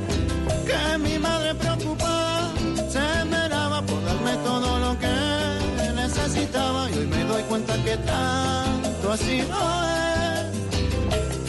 Porque a mi madre la veo cansada de trabajar por mi hermano y por mí. Y ahora con ganas quisiera ayudarla y por ella la peleo hasta el. ¿Qué se requiere para una buena conversación? Un buen tema, un buen ambiente, buenos interlocutores, preguntarles a los que saben y dejar que todos expresen su opinión. Cada noche encontraremos los ingredientes necesarios para las mejores conversaciones en Bla Bla Blue. La manera ideal de terminar el día y comenzar uno nuevo. Bla Bla Blue. Conversaciones para gente despierta. De lunes a jueves desde las 10 de la noche. Blue Radio crece. Blue Radio y bluradio.com. La nueva alternativa. Voces y sonidos de Colombia y el mundo en Blue Radio y bluradio.com, porque la verdad es de todos. Son las 11 de la noche y tres minutos. Soy Carlos Anabria. Aquí están las noticias en Blue Radio. Iniciamos con el compromiso que hizo en las últimas horas el Ministerio de Defensa con los nuevos mandatarios regionales para aumentar el déficit de policías de pie de fuerza en las ciudades. Por lo menos en Bogotá hacen falta unos 10.000 uniformados para garantizar la seguridad. Damián Landines. Compañeros, pues así lo explicó el ministro de Defensa Guillermo Botero después de ratificar que por un fallo del Consejo de Estado ha tenido que perder más de 11 mil policías de nivel ejecutivo, un panorama que agrava la escasez de uniformados en el país. Yo me comprometo a formar la mayor cantidad de policías, cuál ha sido el deseo del señor presidente para que en su gobierno terminen más policías de los que nosotros recibimos. Lo mismo estamos haciendo con la fuerza pública, donde esperamos en el año 2020 incorporar 5 mil soldados profesionales en adición a los que tenemos actualmente. Sin embargo, expertos en seguridad aseguran que Colombia hoy en día necesita más de 50 mil hombres de las fuerzas militares y de policía para combatir el crimen y la delincuencia en las ciudades y el campo. En La Guajira fue capturado un hombre por presuntos vínculos con el narcotráfico. Además era el esposo de la líder guayú Eneida Epiayú. Recordarán ustedes asesinada en Riohacha el pasado 17 de octubre. Joner Alvarado. En un operativo adelantado por uniformados de la policía, el ejército y miembros del CTI de la Fiscalía, se logró la captura de alias Mouchana, era un reconocido narcotraficante y homicida que al parecer lideraba una peligrosa estructura delincuencial. Hablamos con Arles Cortés, el director de la Fiscalía en La Guajira. Se le están endelgando delitos por concierto para delinquir con fines extorsivos, con fines narcotraficantes, con fines homicidas. De la misma manera, una serie de homicidios que se vienen presentando en el sector de la Alta Guajira y adicionalmente la articulación de un grupo de delincuencia organizada, el cual se encontraba bajo su mando. De acuerdo a las investigaciones, este hombre también estaría sindicado de tres masacres, ocho homicidios y múltiples extorsiones. Además, la policía lo señala como el responsable de varios secuestros de ciudadanos colombianos que supuestamente eran entregados al ELN en la frontera con Venezuela. En La Guajira, John Alvarado, Blue Radio. Y en el eje cafetero estuvo el ministro de Hacienda Alberto Carrasquilla como delegado del Gobierno Nacional para las elecciones y allí habló sobre las más recientes recomendaciones de la OCDE en materia de economía. Nelson Murillo. Durante su paso por Armenia como acompañante de las elecciones regionales, el ministro de Hacienda, Alberto Carrasquilla, indicó que la OCDE identificó tres problemas en la economía colombiana. Una carga tributaria baja en proporción a los ingresos, unos impuestos que pagan empresas en vez de personas y una productividad atrasada e informal con costos laborales y de formalidad altos que necesitan reformas ambiciosas. Carrasquilla señaló que el diagnóstico ya lo conocen, pero que la dificultad es explicar a la población los cambios que se necesitan. Básicamente los diagnósticos de la OCDE ya los conocíamos, son muchos economistas prominentes colombianos han dicho cosas muy similares. Carrasquilla tampoco se quiso aventurar a definir el tiempo que tomará argumentar las reformas que se necesitan. En Armenia, Nelson Murillo Escobar, Blue Radio. Y en Pereira, las directivas del Hospital San Jorge continúan en dificultades y están pidiendo ayuda al gobierno nacional. Freddy Gómez. Jorge Trejos, director del Hospital San Jorge de Pereira, asegura que no se han recibido todos los recursos que las EPS habían programado con la Superintendencia de Salud. Realmente de las entidades convocadas en total, que fueron 17 por parte del Hospital Universitario San Jorge, solo asistieron 13, es decir, que hay cuatro entidades que no le hacen caso ni siquiera al llamado de la Supersalud y de esas 17 solo llegaron a acuerdo de pago 5. Asegura además que muchas de ellas ya ni siquiera contestan los derechos de petición para saber cuándo van a cubrir sus deudas. En Pereira y el eje cafetero Freddy Gómez, Blue Radio. Noticias contra reloj en Blue Radio. A las 11 de la noche y 7 minutos, noticia en desarrollo con las fuerzas de los Estados Unidos.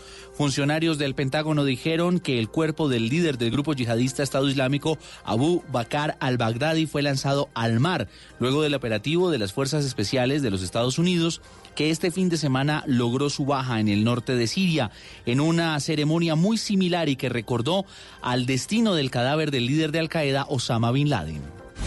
La cifra las utilidades de Ecopetrol al cierre del ejercicio financiero del tercer trimestre de 2019 superarían los 2.7 billones de pesos según analistas del mercado.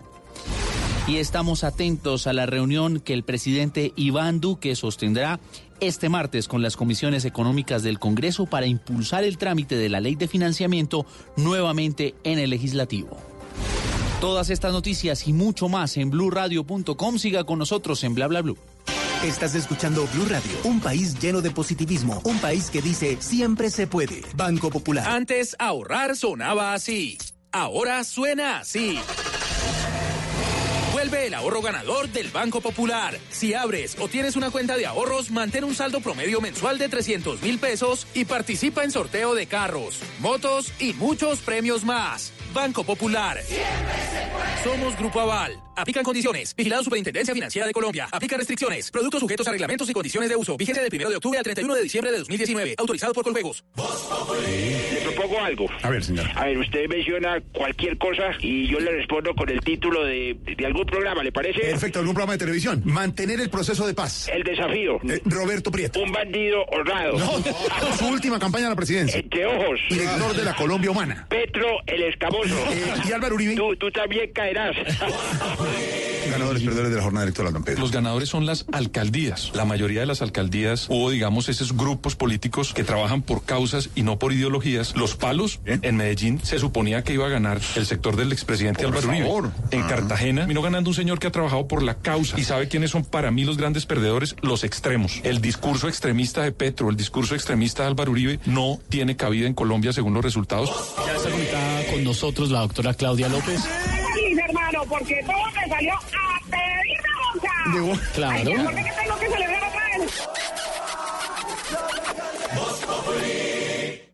Estás escuchando Blue Radio, un país lleno de positivismo, un país que dice siempre se puede. Banco Popular. Soy Marta Vélez y cuando dicen que el palo no está para cucharas, yo veo que con él puedo hacer un juguete, una mesa y hasta una bicicleta. Siempre se puede cambiar, trabajando día a día.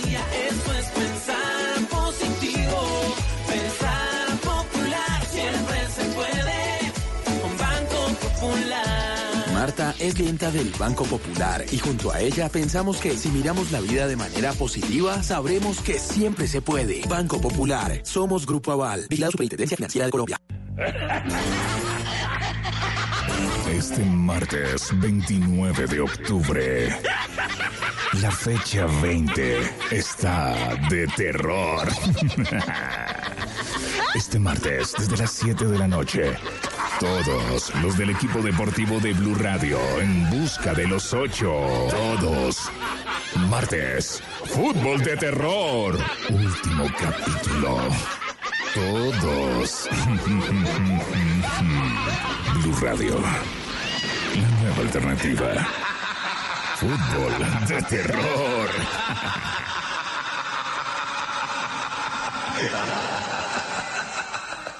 ¿Qué se requiere para una buena conversación? Un buen tema, un buen ambiente, buenos interlocutores, preguntarle a los que saben y dejar que todos expresen su opinión.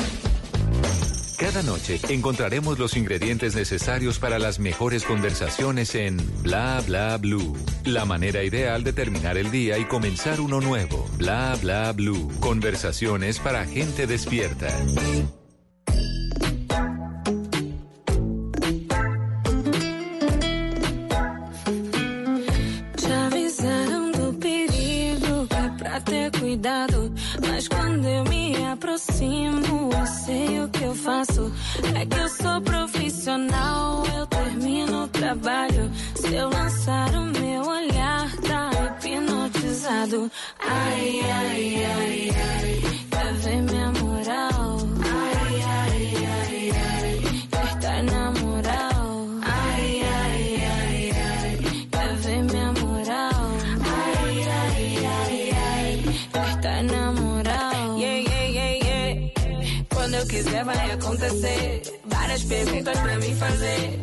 La noche, 12 minutos, seguimos en Bla Bla Blue y empezamos semana con música nueva, como toca. De una de las franquicias del cine más ah, famosas y por supuesto más ah, recordadas, Los Ángeles de Charlie, pues un angelito, un angelito definitivamente quien canta esta canción, porque además de cantante ah, modelo, ha estado varias veces en nuestro país, ha cantado con Maluma, ha cantado con J Balvin, pero esta canción la hace ella solita, de Brasil para el mundo, Anita, y la canción no podía llamarse de otra forma más sensual, sino Pantera. Trabalho, se eu lançar o meu olhar, tá hipnotizado. Ai, ai, ai, ai, quer ver minha moral? Ai, ai, ai, ai, quer estar na moral? Ai, ai, ai, ai, quer ver minha moral? Ai, ai, ai, ai, quer estar na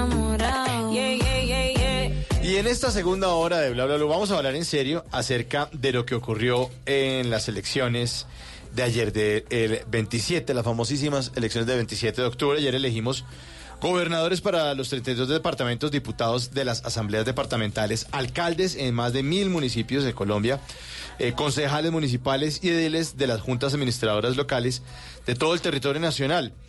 Eh, durante todo el día, los medios de comunicación eh, de todo tipo, radio, televisión, prensa, se han dedicado a hacer como el mapa político de lo que ocurrió en esta histórica jornada y ya vamos a, a sustentar esa idea de por qué es histórica, pero queremos contarles a nuestros oyentes qué va a pasar con nosotros los electores, porque es que una cosa es que pasen allá eh, a los que andan en camioneta blindada, todos los que se quedaron con estos cargos públicos, a partir ya de, de unos del primero de, de- de enero del 2020, sobre todo los alcaldes, van a arrancar a ejercer eh, sus, sus, sus cargos. Pero ¿qué va a pasar con nosotros? ¿Qué va a pasar con nosotros los electores? ¿Qué nos espera? Y para eso, esta noche hemos invitado a Carlos Arias, gerente de comunicación pública y política de la empresa Estrategia y Poder, quien está muy cansado, viene de Medellín, pero hace el sacrificio porque vale la pena hablar de esto. Carlos, muchísimas gracias por estar aquí de nuevo en Bla Bla Bla. No, de nuevo, gracias a ustedes por, por tomarse el trabajo y, y a los oyentes por estar ahí en la jugada después de, creo que una sobresaturación de análisis e informes, resultados de todos los medios de comunicación, pero aquí los vamos a contar de una forma diferente, más bacana y sobre todo más masticada. Bueno, ¿qué va a pasar? Arranquemos con la capital. ¿Qué nos espera a los bogotanos con Claudia López en la alcaldía? Alcaldesa de Bogotá, la primera mujer elegida por voto popular porque ya ha estado Clara López, que es Como alcaldesa encargada. Uy, que se pegó un quemadón. Sí, La en señora debe estar hoy con crema Pero ¿cómo número? Cato mal. Claro, porque ya se había lanzado al consejo, ¿no? No, y además eh, fue la única que de su partido se gastó todo un billete en, en, en cuñas, en, en comerciales de televisión, en propaganda política en televisión, que no es barato, y se pegó un quemadón. Ahorita nos vamos al pabellón de los quemados.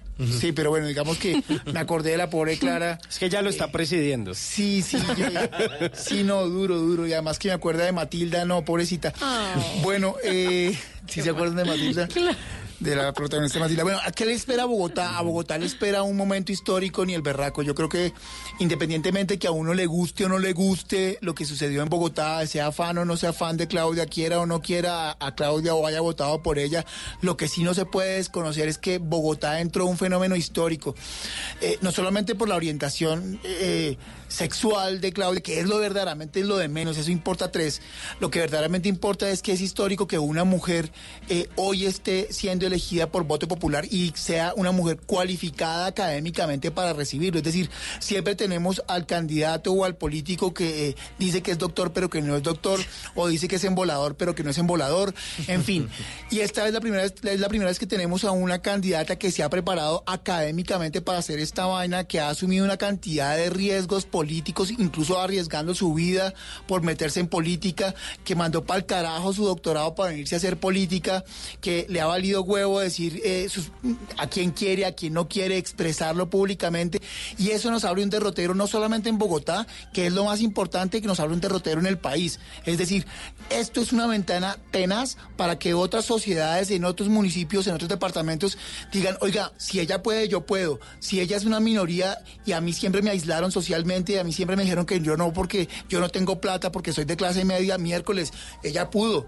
Eh, digamos, los que somos CMP, clase media pujante, nos sentimos absolutamente representados. O sea, esto es una berraquera, esto es una vaina que uno dice, miércoles, mundo de cascada de colores mágico, mundo de, de colores, o sea, uy, sí se puede, sí se puede, eso es una brecha histórica. Ahora bien, los retos, y me le adelanto, el reto mayor es la búsqueda de consensos.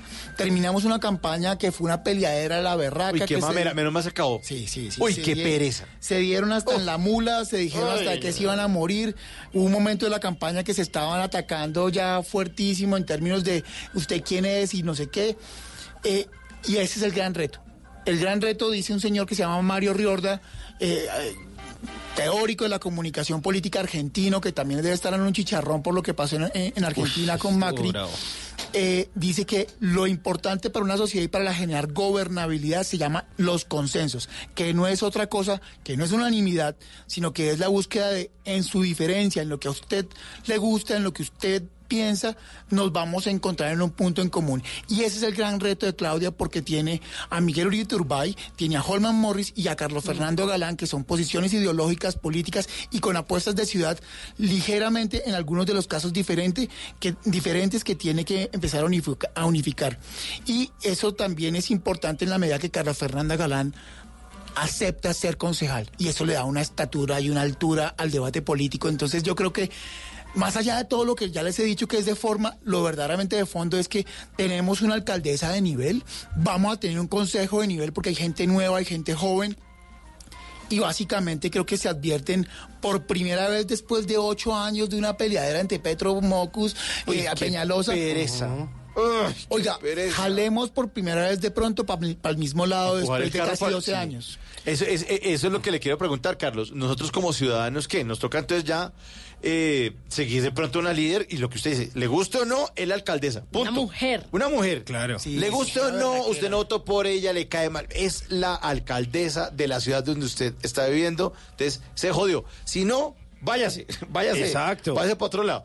Pero mientras tanto, a nosotros los, los ciudadanos, que nos toca de pronto o esperaríamos volver al tema de la cultura ciudadana, a de pronto a que, a que hay una, un liderazgo para dejar de ser como tan, tan rabones de parquear el carro donde no es, de, de jugarle limpio a los demás, de no emberracarse porque el perro del vecino ladra mucho, de no bajarse del carro a darle puños al otro porque lo cerró. ¿Será Bueno, que sí vamos a eso o no? Varias precisiones y arranquemos por Tata que estaba ya alzando los brazos enloquecida. Eh, esto de ayer también es una berraquera por las fotografías históricas que tiene. O sea, oh, dos viejas dándose un pico. Qué berraquera, que esa sea la portada de varios medios de comunicación, que por eso nos reconozcan internacionalmente, más allá de esos dogmas de fe que están mandados a recoger, que también son respetables, pero para mí son mandados a recoger, está el escenario de Oiga, somos una sociedad más incluyente, somos una sociedad más respetuosa, en el que si el expresidente o exalcalde tenía todo el derecho de saludar a su esposa en la felicidad del triunfo y darse un beso, ¿por qué no nuestra nueva alcaldesa tiene el derecho de darse un pico con su esposa y con su novia? Eso para recoger el tema de mujer. Y dos, la fotografía de diferentes mujeres de la izquierda, la centroizquierda, que fueron las que terminaron sacando y poniéndose al hombro esa campaña. Esa es otra fotografía. Ese para, hacer- para, para recoger la alzada de brazos de Atata ya cuando dijimos mujer y tal. y, y es muy importante porque las mujeres lamentablemente siguen siendo menos pagadas. Yo creo que aquí Tata debe ganar más que todos, pero la gran mayoría en No, lugar se de equivoca. Uy, no, cambiemos el tema. El punto es que en, la- en algunos lugares las mujeres siguen siendo mejor, menor pagadas y que tengamos una alcaldesa mujer, eso es una berraquera. Cierro el capítulo de mujer y arranco a responder lo que dice Mauricio. Ojo, no vamos a entrar al mundo de cascada de colores, al mundo mágico, esto no es Disney. Pasado mañana vamos a seguir dándonos en, en la jeta de pronto y gritándole al señor que nos cierra el ICITP. Eh, en fin, lo que sí debe pasar es que si generas esa, eh, generar esa unina, un- un- Una minidad. esa cosa, ese absolutismo ideológico en el cual todos tenemos que por obligación jalar para el mismo lado, si es, oiga, yo puedo seguir pensando diferente a usted, yo sigo puedo seguir pensando que, que no, que no estoy de acuerdo con ese metro elevado arriba a través a los lados. Uy, qué jodera con el metro. Ya. Pero hay algo y una frase que yo recogía hoy escuchando a Claudia y ayer, miércoles, eh, duramos 50 años de conflicto armado interno y terminamos el conflicto y dijimos, uy, qué verdad que era que hayamos terminado el conflicto, pero no así. ¿No? Eh, Exacto. tenemos 60 años de, de no tener metro y de estar jodiendo con el metro diciendo en todos los... eh, creo que cada año tenemos un titular de prensa, el metro, ahora sí. Por fin, Sí. Y ahora que tenemos metro decimos, no, pero sí metro, pero así no. ¿no? Entonces ahora tenemos una alcaldesa mujer que tiene todas las de ganar, pero entonces, así- qué chévere la inclusión, pero así no. Entonces sí es importante seguir pensando y seguir eh, con la posición de poder pensar diferente, de expresar nuestras opiniones, de argumentarlas y soportarlas, pero no quedarnos en la pelea y en la discusión. Creo que ese es, eh, eh, esa es la gran apuesta que tiene que tener Claudia y eso es digamos que el gran diferencial que esperamos que ella tenga en cuenta, porque yo aquí dije, off the record, hace como una semana, dos semanas, que Claudia estaba escribiendo el manual de cómo perder una campaña cuando la tiene ganada. Sí, sí, Sí, es que a lo último le bajó el tono y cambió un poco el discurso. ¿no? Le dio el- Muchísimo. Lo que pasa es que ella el tuvo una curva. Al ¿no? comienzo estaba solita. sí. Luego le apareció un contrincante muy fuerte que fue Galán. En la medida de los debates, ella se mostraba como una persona muy agradable, muy aterrizada, pero también en la medida de los encuentros se mostraba como una persona explosiva, peleona, gritona. Entonces eso la hizo bajar un poquito, pero como que al final le dijeron, mire, lo que tú dices. Vamos a calmarnos. Está, usted tiene todo para ganar, no, no, no la embarre. Y como que se dejó asesorar muy bien, porque yo creo que el tema no es no equivocarse, sino corregir rápido. Pero y ella lo que hizo. La sociedad seguramente les está enseñando a los políticos de que estamos mamados. Baje el tonito. Baje el tonito, estamos mamados de que estén tratando de incendiar Sí, sí, a la gente, emberracar las redes sociales y que y, y ser intolerante como que, hey, el punto medio era el más chévere. Vea, Por esa cascada, esa cascada que le pegaron a los de los voy a sacar a, a votar berracos para no citar nombres de sí. partidos ni de, ni- ni- ni de políticos, eso es una cascada muy brava. ¿Por qué? Porque la primera cascada de eso la hizo Carlos Fernando Galán, que se dio cuenta que Miguel, Uribe Turbay y Claudia estaban agarrados de las mechas con Holman. Que le decía que era el niño bonito, niño consentido, Eh, le tal decía cual. Claudio. Y eso, y eso fue una- un ejercicio de, de- de- de ego de cada uno de ellos. Y Galán dijo, mi miércoles, los ciudadanos están diciendo no quiero más pelea, quiero consenso, quiero, quiero diálogo. Y por ahí se fue y que estuvo a punto de ganar por ahí. Si Claudia no reacciona cuatro semanas antes o tres semanas y media antes de las elecciones, modera, baja el tono y en especial recupera ese anclaje que en política se llama el anclaje político o el anclaje cognitivo, que la etiquetó a ella con la campaña anticorrupción y con una persona que desde el común y corriente, siendo una persona común y corriente, ha logrado lo que ha logrado y ha combatido la corrupción, seguramente hoy no estaríamos hablando de Claudia, sino estaríamos hablando de Carlos Fernando Galán. Y eso que la diferencia de votos no fue mucha, no fueron más de 100 mil, ¿no? Eh, no fue mucha, digamos que, que- que no es una, un- una diferencia aplastante, pero no necesariamente por esta elección. Digamos que eh, las- la, la polarización que ha venido teniendo Bogotá en los últimos 8 o 10 años siempre ha llevado a que tengamos porcentajes muy similares en términos del 30 al 32 al 34. Si ustedes, si, si ustedes hacen memoria, eh, Petro gana con el 31,5, Peñalosa gana con el 32,5, Esta fue la más casi alta. 33 y Claudia empieza a generar un gap ya Mm. importante con casi en el 35. Seguramente esta es la última que vamos a tener porque para las próximas elecciones tenemos segunda vuelta, que en este caso hubiese sido muy interesante. Sí, porque hubiéramos tenido a Carlos Fernando Galán y a Claudia que generarían dos posiciones de centro. Pero, pero, pero igual yo siento que eh, su votación, a pesar de ser estrecha, es legítima y le da esa posibilidad de gobernabilidad.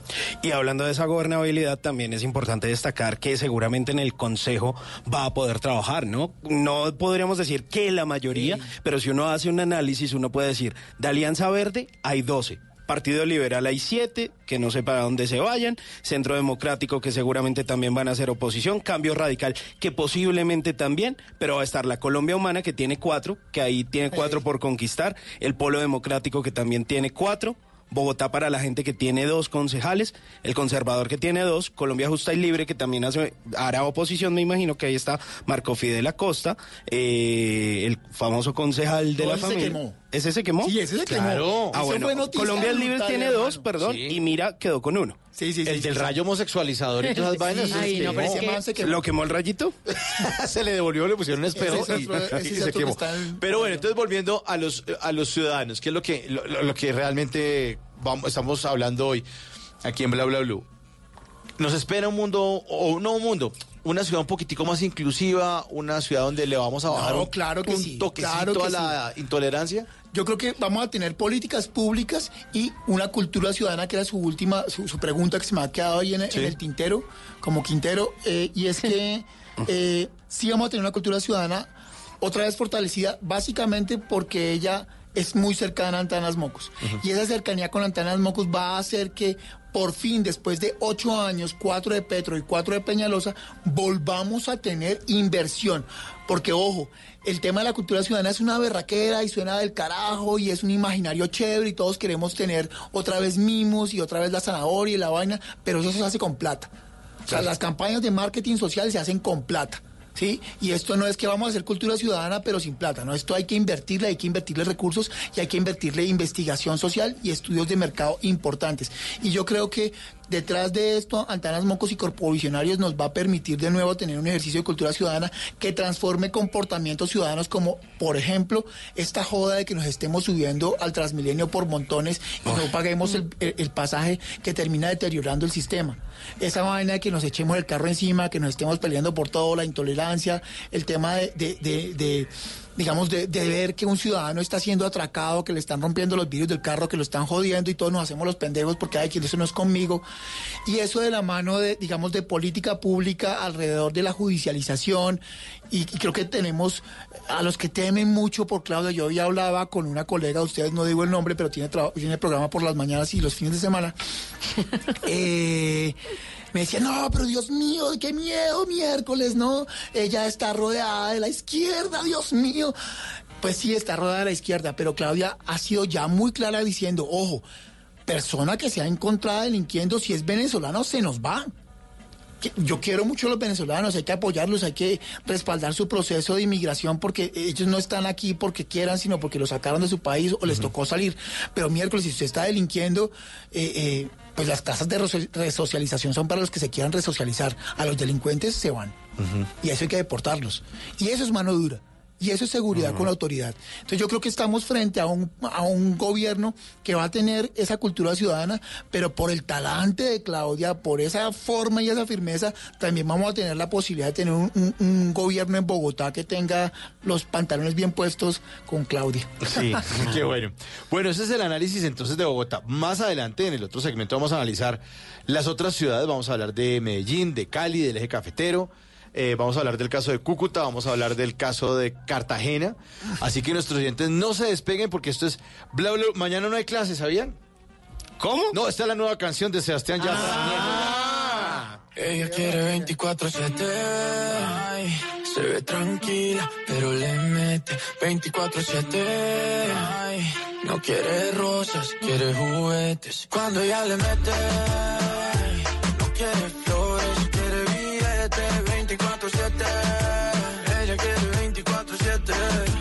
Se mueve en cámara lenta, pero se acelera. A las 12 se ni sienta, toma y se revela. 9 suma con 60 y no fue a la escuela. Qué fantasía si tienes gemela. Os animo, pase lo que pase, que mañana ni clase. Pase, que mañana ni clase. Pase, que mañana ni clase.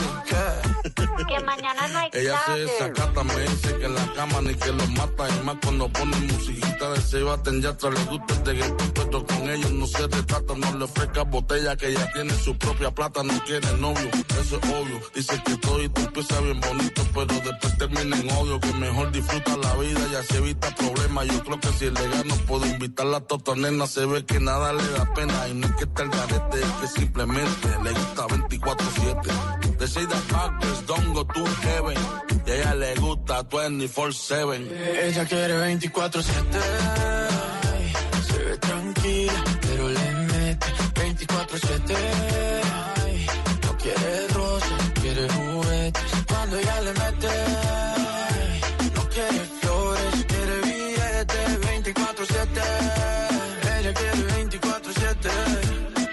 salimos, pase lo que pase. Que mañana no hay clase. Que mañana no hay clase. Que mañana no hay clase. Que mañana no hay clase. Y yo pillarla quisiera. Darle lo que Sí, canción se llama Mañana no hay clase 24-7. Lo nuevo Sebastián Yatra, Viejo y Dalmata. Sí, señor, eh, Sebastián Yatra, que además de eso va a estar prestando su voz para una nueva producción de Netflix que se llama La leyenda de Klaus. Es una producción de las primeras producciones originales de Netflix, 100% animada, y pronto les traeré noticias aquí a Bla Bla Blue Y sobre eso. durante todo el fin de semana le dieron durísimo a Yatra por mostrar su preferencia al uribismo. ¿Ah, sí? Le dieron durísimo. Además, viene de concierto este fin de semana, estará en la ciudad de Bogotá, después del exitoso concierto en Medellín, y justamente Conejo como invitado, y también tiene invitados especiales como Tropical Minds. Mañana no hay clase. ¿qué? Que mañana no hay clase. Y yo pillarla quisiera. Darle lo que quiera toda la noche entera que le dé. Si se activa, le doy lo que quiera toda la noche. ¿Qué planes hay? ¿A qué nos quieren invitar? En Bla Bla Blue, el WhatsApp con Tata Solarte.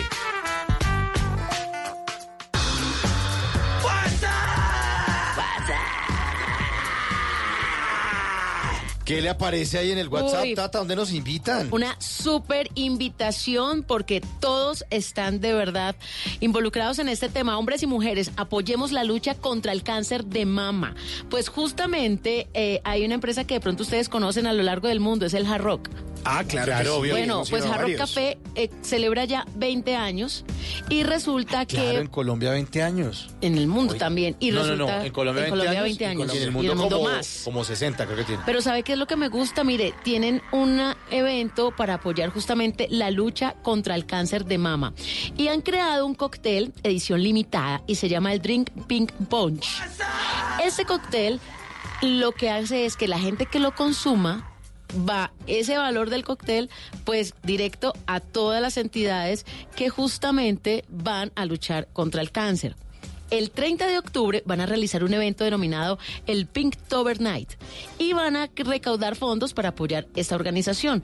Se está trabajando desde hace varios años para evitar, para visibilizar, para incentivar el tema del autoexamen y la lucha contra el cáncer. Por eso, la idea es que todos, todos los oyentes y todas las personas justamente que están en la ciudad de Bogotá puedan asistir este miércoles a las 7 de la noche. Este miércoles es 30 de octubre.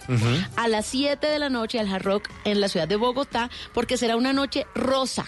Ah, qué Me bueno. gusta porque ya terminando octubre, que ustedes saben que es el mes mundial de la lucha contra el cáncer. Pues bien, ahí va a haber un show musical, un show especial, unas bandas muy, muy, muy bacanas, pero lo más importante es un ingreso de 10 mil pesitos, un aporte, y todo el dinero, absolutamente todo, será destinado a la Liga contra el Cáncer de la Seccional Bogotá. Bueno, muy bien. Aquí un oyente me está diciendo que el Rock no tiene 60 años, que tiene menos, que tiene 48. Ah, 48, Sí, y- bien. y 20 en Colombia, 48 en el mundo. Eh, exactamente. Fue fundado el 14 de junio del 71 en eh, Londres. De 48 años en Hard Rock. Bueno, entonces 20 años y entonces el evento este miércoles. Sí, señor. 30 de octubre en el Hard Rock Café de la ciudad de Bogotá. Es una noche rosa para apoyar la lucha contra el cáncer de mama.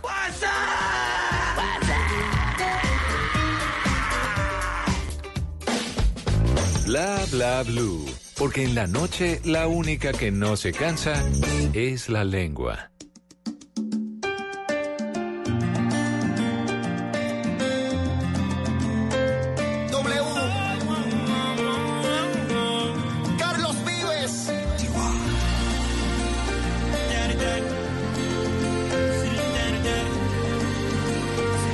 Preciosa.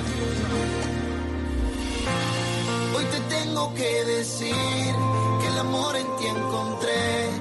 Eres tú la mujer que me hace feliz.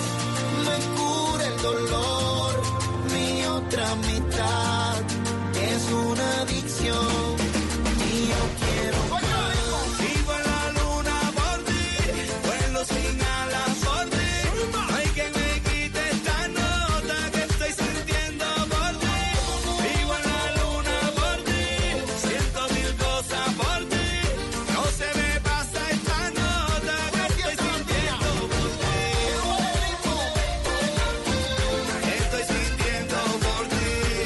11.36, seguimos en Bla Bla Bla con esta nota de amor. Vamos a hablar de, de cosas amorosas.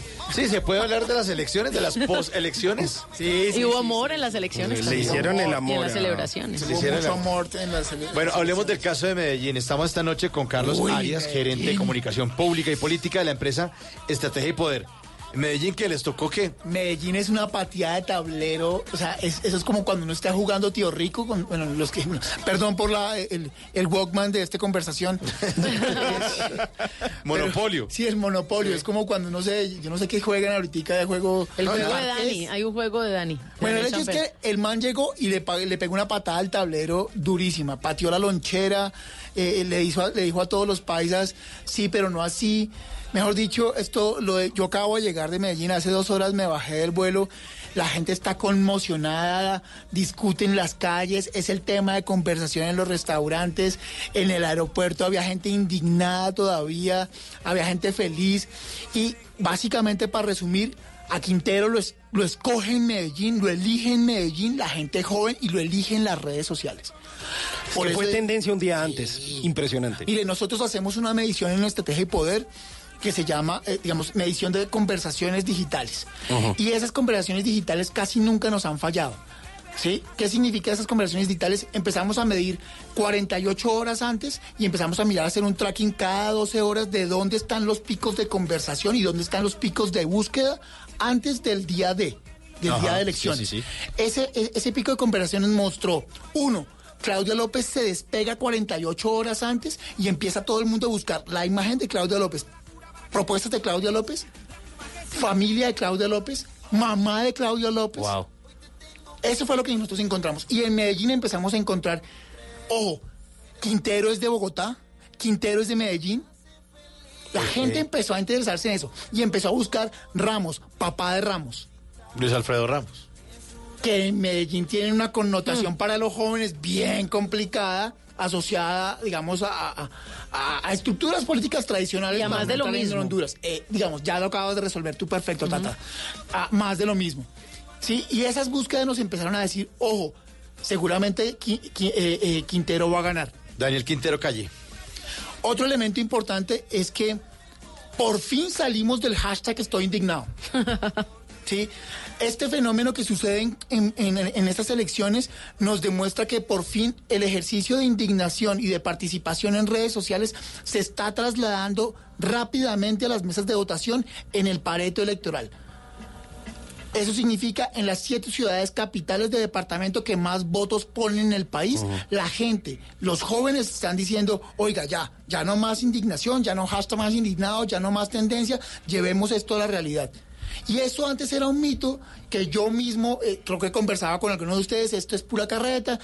eh, los datos lo empiezan a uno a cachetear y empiezan a decirle, hey, Ya mentiras, no, hermano. ya no, sí. Y es que los de, los de la ola verde aprendimos de todas esas tusas y ya dijimos, ah, como que sí, como que toca salir a Es votar, como ¿no? los Ya estamos más de fútbol. maduritos. Puede hacer una campaña buenísima y puede entrar a los ocho, pero no pasa nada. haciendo millos. Sí, pero lo que pasa es que la gente estaba diciendo que es que se estaba, que, me dicho que los votos eran en las urnas y no en las redes sociales. Ah, no, es que tener, ¿no? es como dice tener que- seguidores en redes sociales. Es como usted tuviera dinero en Monopoly. Exacto, yo tengo amigos, pero en Facebook, usted no tiene amigos. Y es, es el, el tema de, yo eh, me muevo indignado, no sé qué dice, pero es que los que salen a votar son los viejitos que madrugan. No, No. esta vez primera vez se jóvenes confirmó.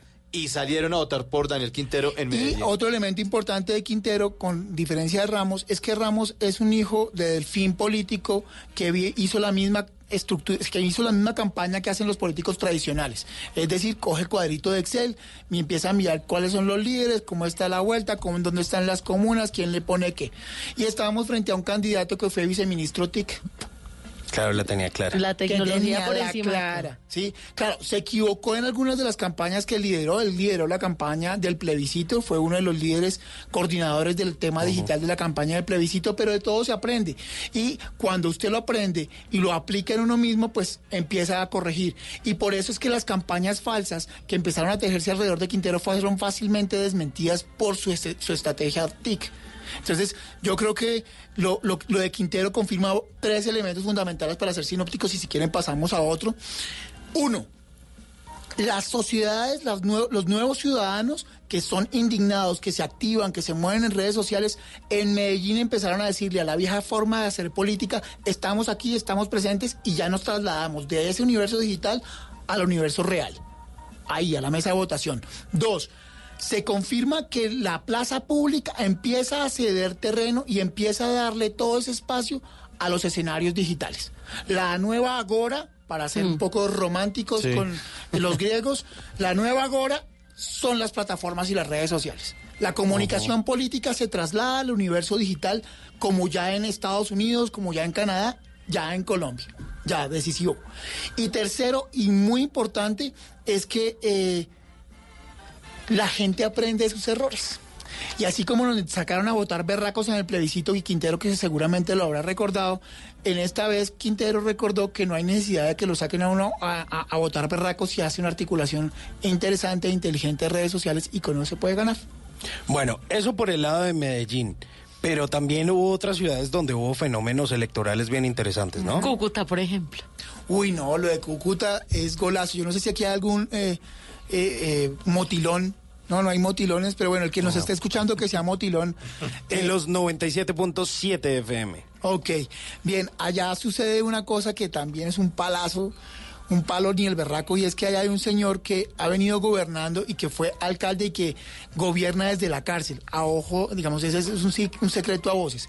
Y de un momento a otro, el hastío de los ciudadanos sacó a relucir a un señor que, viejito, ¿sí? Con un megáfono, que hizo lo que entre comillas la comunicación política tradicional reclama y es el contacto con el ciudadano. ¿Sí? Entonces ahí empezamos a encontrar el hastío. Y ese hastío también se ve reflejado, y me le voy a saltar rápidamente a otro lado del país, el Quindío. ¿Sí? El voto en blanco en Quindío fue el segun- la segunda mayor votación. Gracias a mamá. La gente está Y mamada. no le servía a ningún candidato y me voy de blanco. Sí, Chao. me voy de blanco. El hastío hizo que un man, que tú decías ahorita, que en Cartagena, Paui, no tenía sede, no tenía maquinaria. Hace 12 años no vive en Colombia. Fue veedor de Cartagena llegar a decir, mire, aquí hay una señora que viene de la administración, que Yolanda Wong. Aquí hay un señor que se llama William García, que es de, de la familia tradición. Tú eres de allá, tata, me, no, no- no me puedes corregir. Que yo soy de Cali. Ahí tú eres de Cali. Ay, perdón, es que hablabas de Cartagena ahorita cuando hablabas de... Esa pinta de Ah, Cartagena. de costa- no, pero a mí sí me dicen que parezco costeña. No, además con... Con el cuerpo butifarra. No, mentira. no, mentira, sí me han dicho. Pero no, eh, mm, tengo, sí, sí, sí conozco muy de cerca la problemática en Cartagena y hay demasiada corrupción, ¿no? Sí, sí, sí. Entonces sale un señor diciéndole, mire, hay estos dos manes que están cuestionados. Cartagena viene de una historia de 12 alcaldes enseguidilla que han sido destituidos. Sí, es Y sales- increíble. Es y- increíble. Sí, y sale este man diciendo, mire, este señor va a ser seguramente destituido e investigado por los líos que tiene, porque es- los financiadores de su campaña y sus padrinos políticos son tales y tales y tales, para no citar nombres ahorita y no meternos en Honduras. Y la otra señora seguramente va a salir también investigada, porque como fue alcaldesa encargada, tiene una serie de contratos que ya firmó. ¿Por qué no se la juegan conmigo? Pero es que usted hace 10 años no tiene sede y usted no va a ganar porque tiene estructuras políticas. Y el señor le habló a la ciudadanía. Y eso básicamente en conjunción y en común denominador lo que confirma es hastío. Estamos mamados. Y estamos mamados en las, en las ciudades donde está el peso electoral. Ojo, no todo es maravillas, no todo es campanitas, no es todo, no es todo es sorpresa ballena.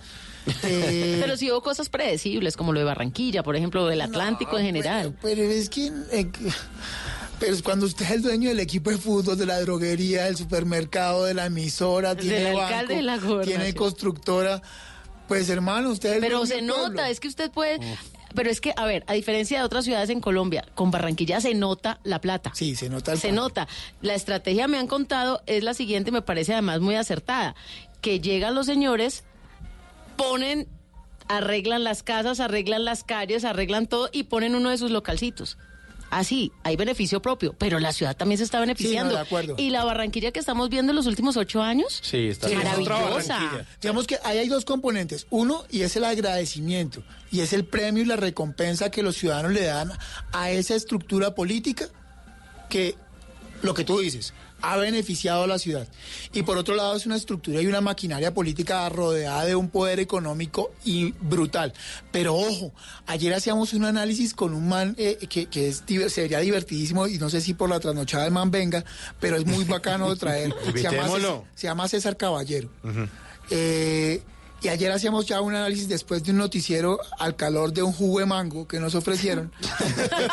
Por la noche. Gracias Cecilia Orozco que nos ofreció un Me jugo de imagino mango. que durmieron bien con eso tan Eh. En serio nos ofreció un jugo de mango.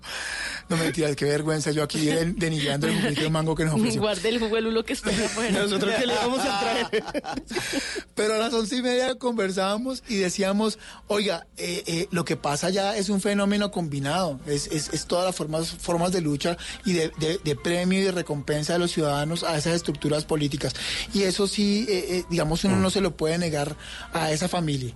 Y es que se la ha jugado y quiere mucho a su regi- a su región.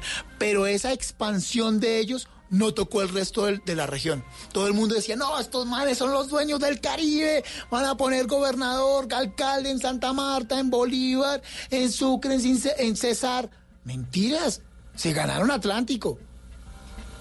En Magdalena se perdió, el clan Char perdió, en Guajira perdió, en Sucre perdió, en Cesar perdió, en Córdoba perdió. Entonces, ese, e- e- ese imperio expansivo que los analistas de, de, de centro, más que de centro, de izquierda mamerta, dicen, no, es que claro, es la expansión, esa familia se va a tomar el poder, ellos van a volver a Colombia como una tienda de esas, casi la embarro. Pero que Sí, sí, creo que sí. O van a todos los equipos de fútbol, ahora van a ser azulgrana. Dios mío, nos llevó. Mejor dicho, se metió esa No, vaina. llegó al tiburón, ¿sí?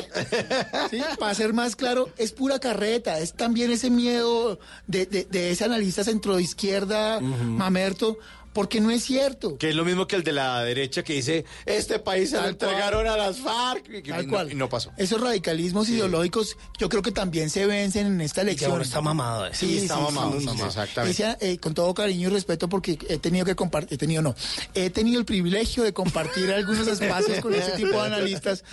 Eh, no, también está mandado a recoger esta, esta- esa satanización de los clanes familiares, pues miércoles y un clan familiar, como lo decía Tata, favorece una, un- una gobernación y una ciudad, pues qué bueno que haya continuidad. La, la máxima de la política pública es que se generen continuidades y extensiones para que los avances se vean. En Bogotá lo vivimos 10 años y estamos extrañando hace rato esa fórmula que nos gustó tanto que era Mocus Peñalosa Mocus. ¿Sí? Sí, sí, sí. Pero la- sí, las ciudades hechas a retas. Bueno, hay un caso extremo también que es el de Julián Conrado, el primer alcalde combatiente de las FARC elegido. Ganó en Turba con Bolívar. Eso, so- eso también es. O sea, yo prefiero a ese señor y, y- y, pues allá yo no sé cómo ir a administrar, si mal o bien. Pero prefiero a este señor elegido con voto popular. Quedando bala. Quedando bala, ¿no? Bien. Y mandando a nuestros soldados Sí, al hospital sí, militar eh, con, sin una pierna. Mira, hay, hay dos precisiones y, y aquí voy a jugar de abogado del diablo. Sí es muy importante que la representación y la participación política se confirme con fenómenos como el de Turbaco, pero también hay que evidenciar y hicimos un ejercicio de análisis en el cual compartimos un trabajo con Congreso Visible, en el que empezamos a mirar la- el trabajo legislativo del partido FARC, que creo que sigue cometiendo un error gigantesco por una impronta de recordación partido Pa- FARC. Es el peor error. La gente no un quiere- INRI, No, claro, no, es, es eh, es la letra malo. escarlata. Eso inmediatamente Les, les hace una Yo pensé que le iban a cambiar el nombre y no lo cambiaron. Yo creo que Entonces con sí. la rosa ese, yo, pero cámbiale el nombre a esa vaina. La rosa es del PSOE, digamos, porque su, su asesor... en- Pues la en- rosa es linda, pero Su- asesor- otra cosa, partido de la esperanza. no Sí, sé. del PSOE español y su asesor. Ah, caray. De, Son las 12 de la noche y no me hagan esto. Sí, sí, no, de verdad. No estaba como. No, no me hagan esto. No estaba preparado para eso. no me hagan esto. de No vine a esto, no vine a Sí, no, no, no vine a eso. Eh, sí, no. Eh, pero bueno, vuelvo a recordar. Pero le podrían Me perdí, el no, nombre. ayúdenme, me No, no, perdí. que partido FARC, el nombre. Ah, gracias, gracias. Ese nombre no. Gracias, gracias, gracias. Eh, es importante señalar ahí que sí es, sí es bueno que, que tengamos ese tipo de, de representación y participación política, pero el partido FARC como tal, que sigue siendo un esterpento ese nombre, está cometiendo un gravísimo error en términos legislativos. Hicimos un trabajo de revisión con Congreso Visible para, para, para un artículo periodístico y nos encontramos que en términos legislativos no ha hecho un carajo. Solamente ha apoyado una ley en consenso con otros partidos políticos, pero no ha logrado sacar nada adelante de Pero lo que le ha prometido. entregaron las curules, le entregaron su el país se va a volver una porquería, le regalaron las curules. Claro, uno no y puede decir que en cuatro años van a hacer maravillas, pero miércoles no se ve todavía carne. Pero yo prefiero que no hagan nada Sí, a, que, estén hagan daño. gente. En serio. Sí, sí, yo, sí, prefiero, sí. yo prefiero no Sí, haga nada, por favor, no haga nada en vez de estar matando. Mi hermano estuvo en el ejército y no es chévere. O sea, yo. Sí, no, no, eso no es chévere. Y no sirve, en fin. Eh, ¿y qué? 10.51. Estamos en bla bla bla. Lo que algún día fue noticia, hoy es historia. En Bla Bla Blue, antes de que se acabe el día.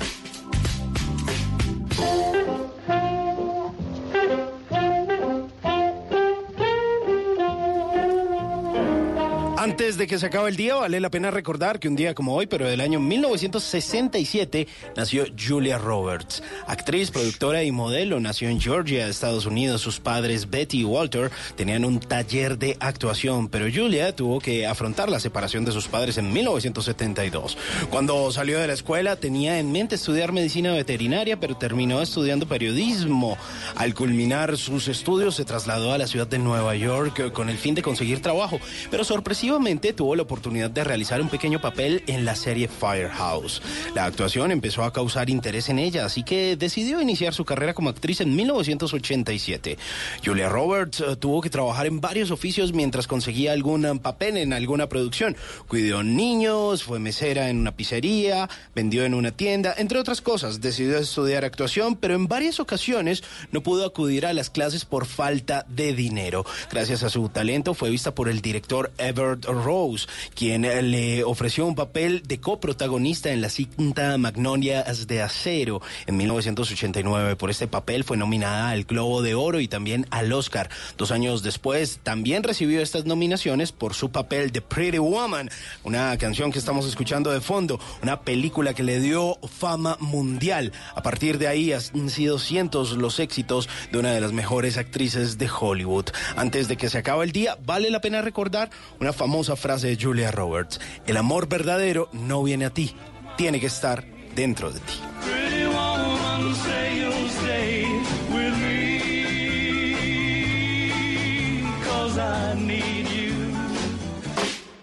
Nunca te irás a la cama sin aprender algo nuevo.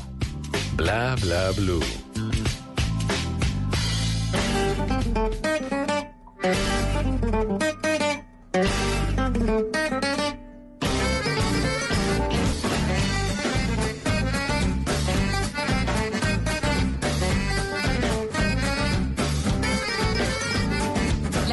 Couche tard, les fleurs sont encore pâles.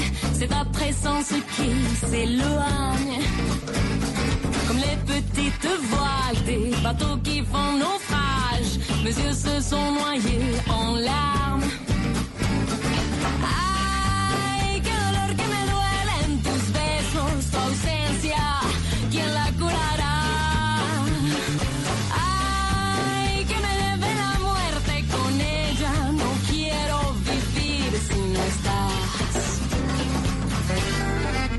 11 de la noche, 55 minutos. Esta es la muerte de Messier Periné. Messier Periné que empezó eh, dando conciertos en varios matrimonios por acá en la ciudad de Bogotá, luego fueron tocando en otros escenarios un poco más grandes, cogiendo fuerza, y esta fue la primera canción de ellos que se hizo viral, que se llamó La Muerte, que está incluida en ese primer álbum de ellos, estrenado el Julio Mario Santo Domingo, que se llamó Hecho a Mano. Y que el próximo 15 de noviembre estarán al lado de Rubén Blades y de Yuri Buenaventura en el concierto que estará aquí en la ciudad de Bogotá, en el Movistar Arena.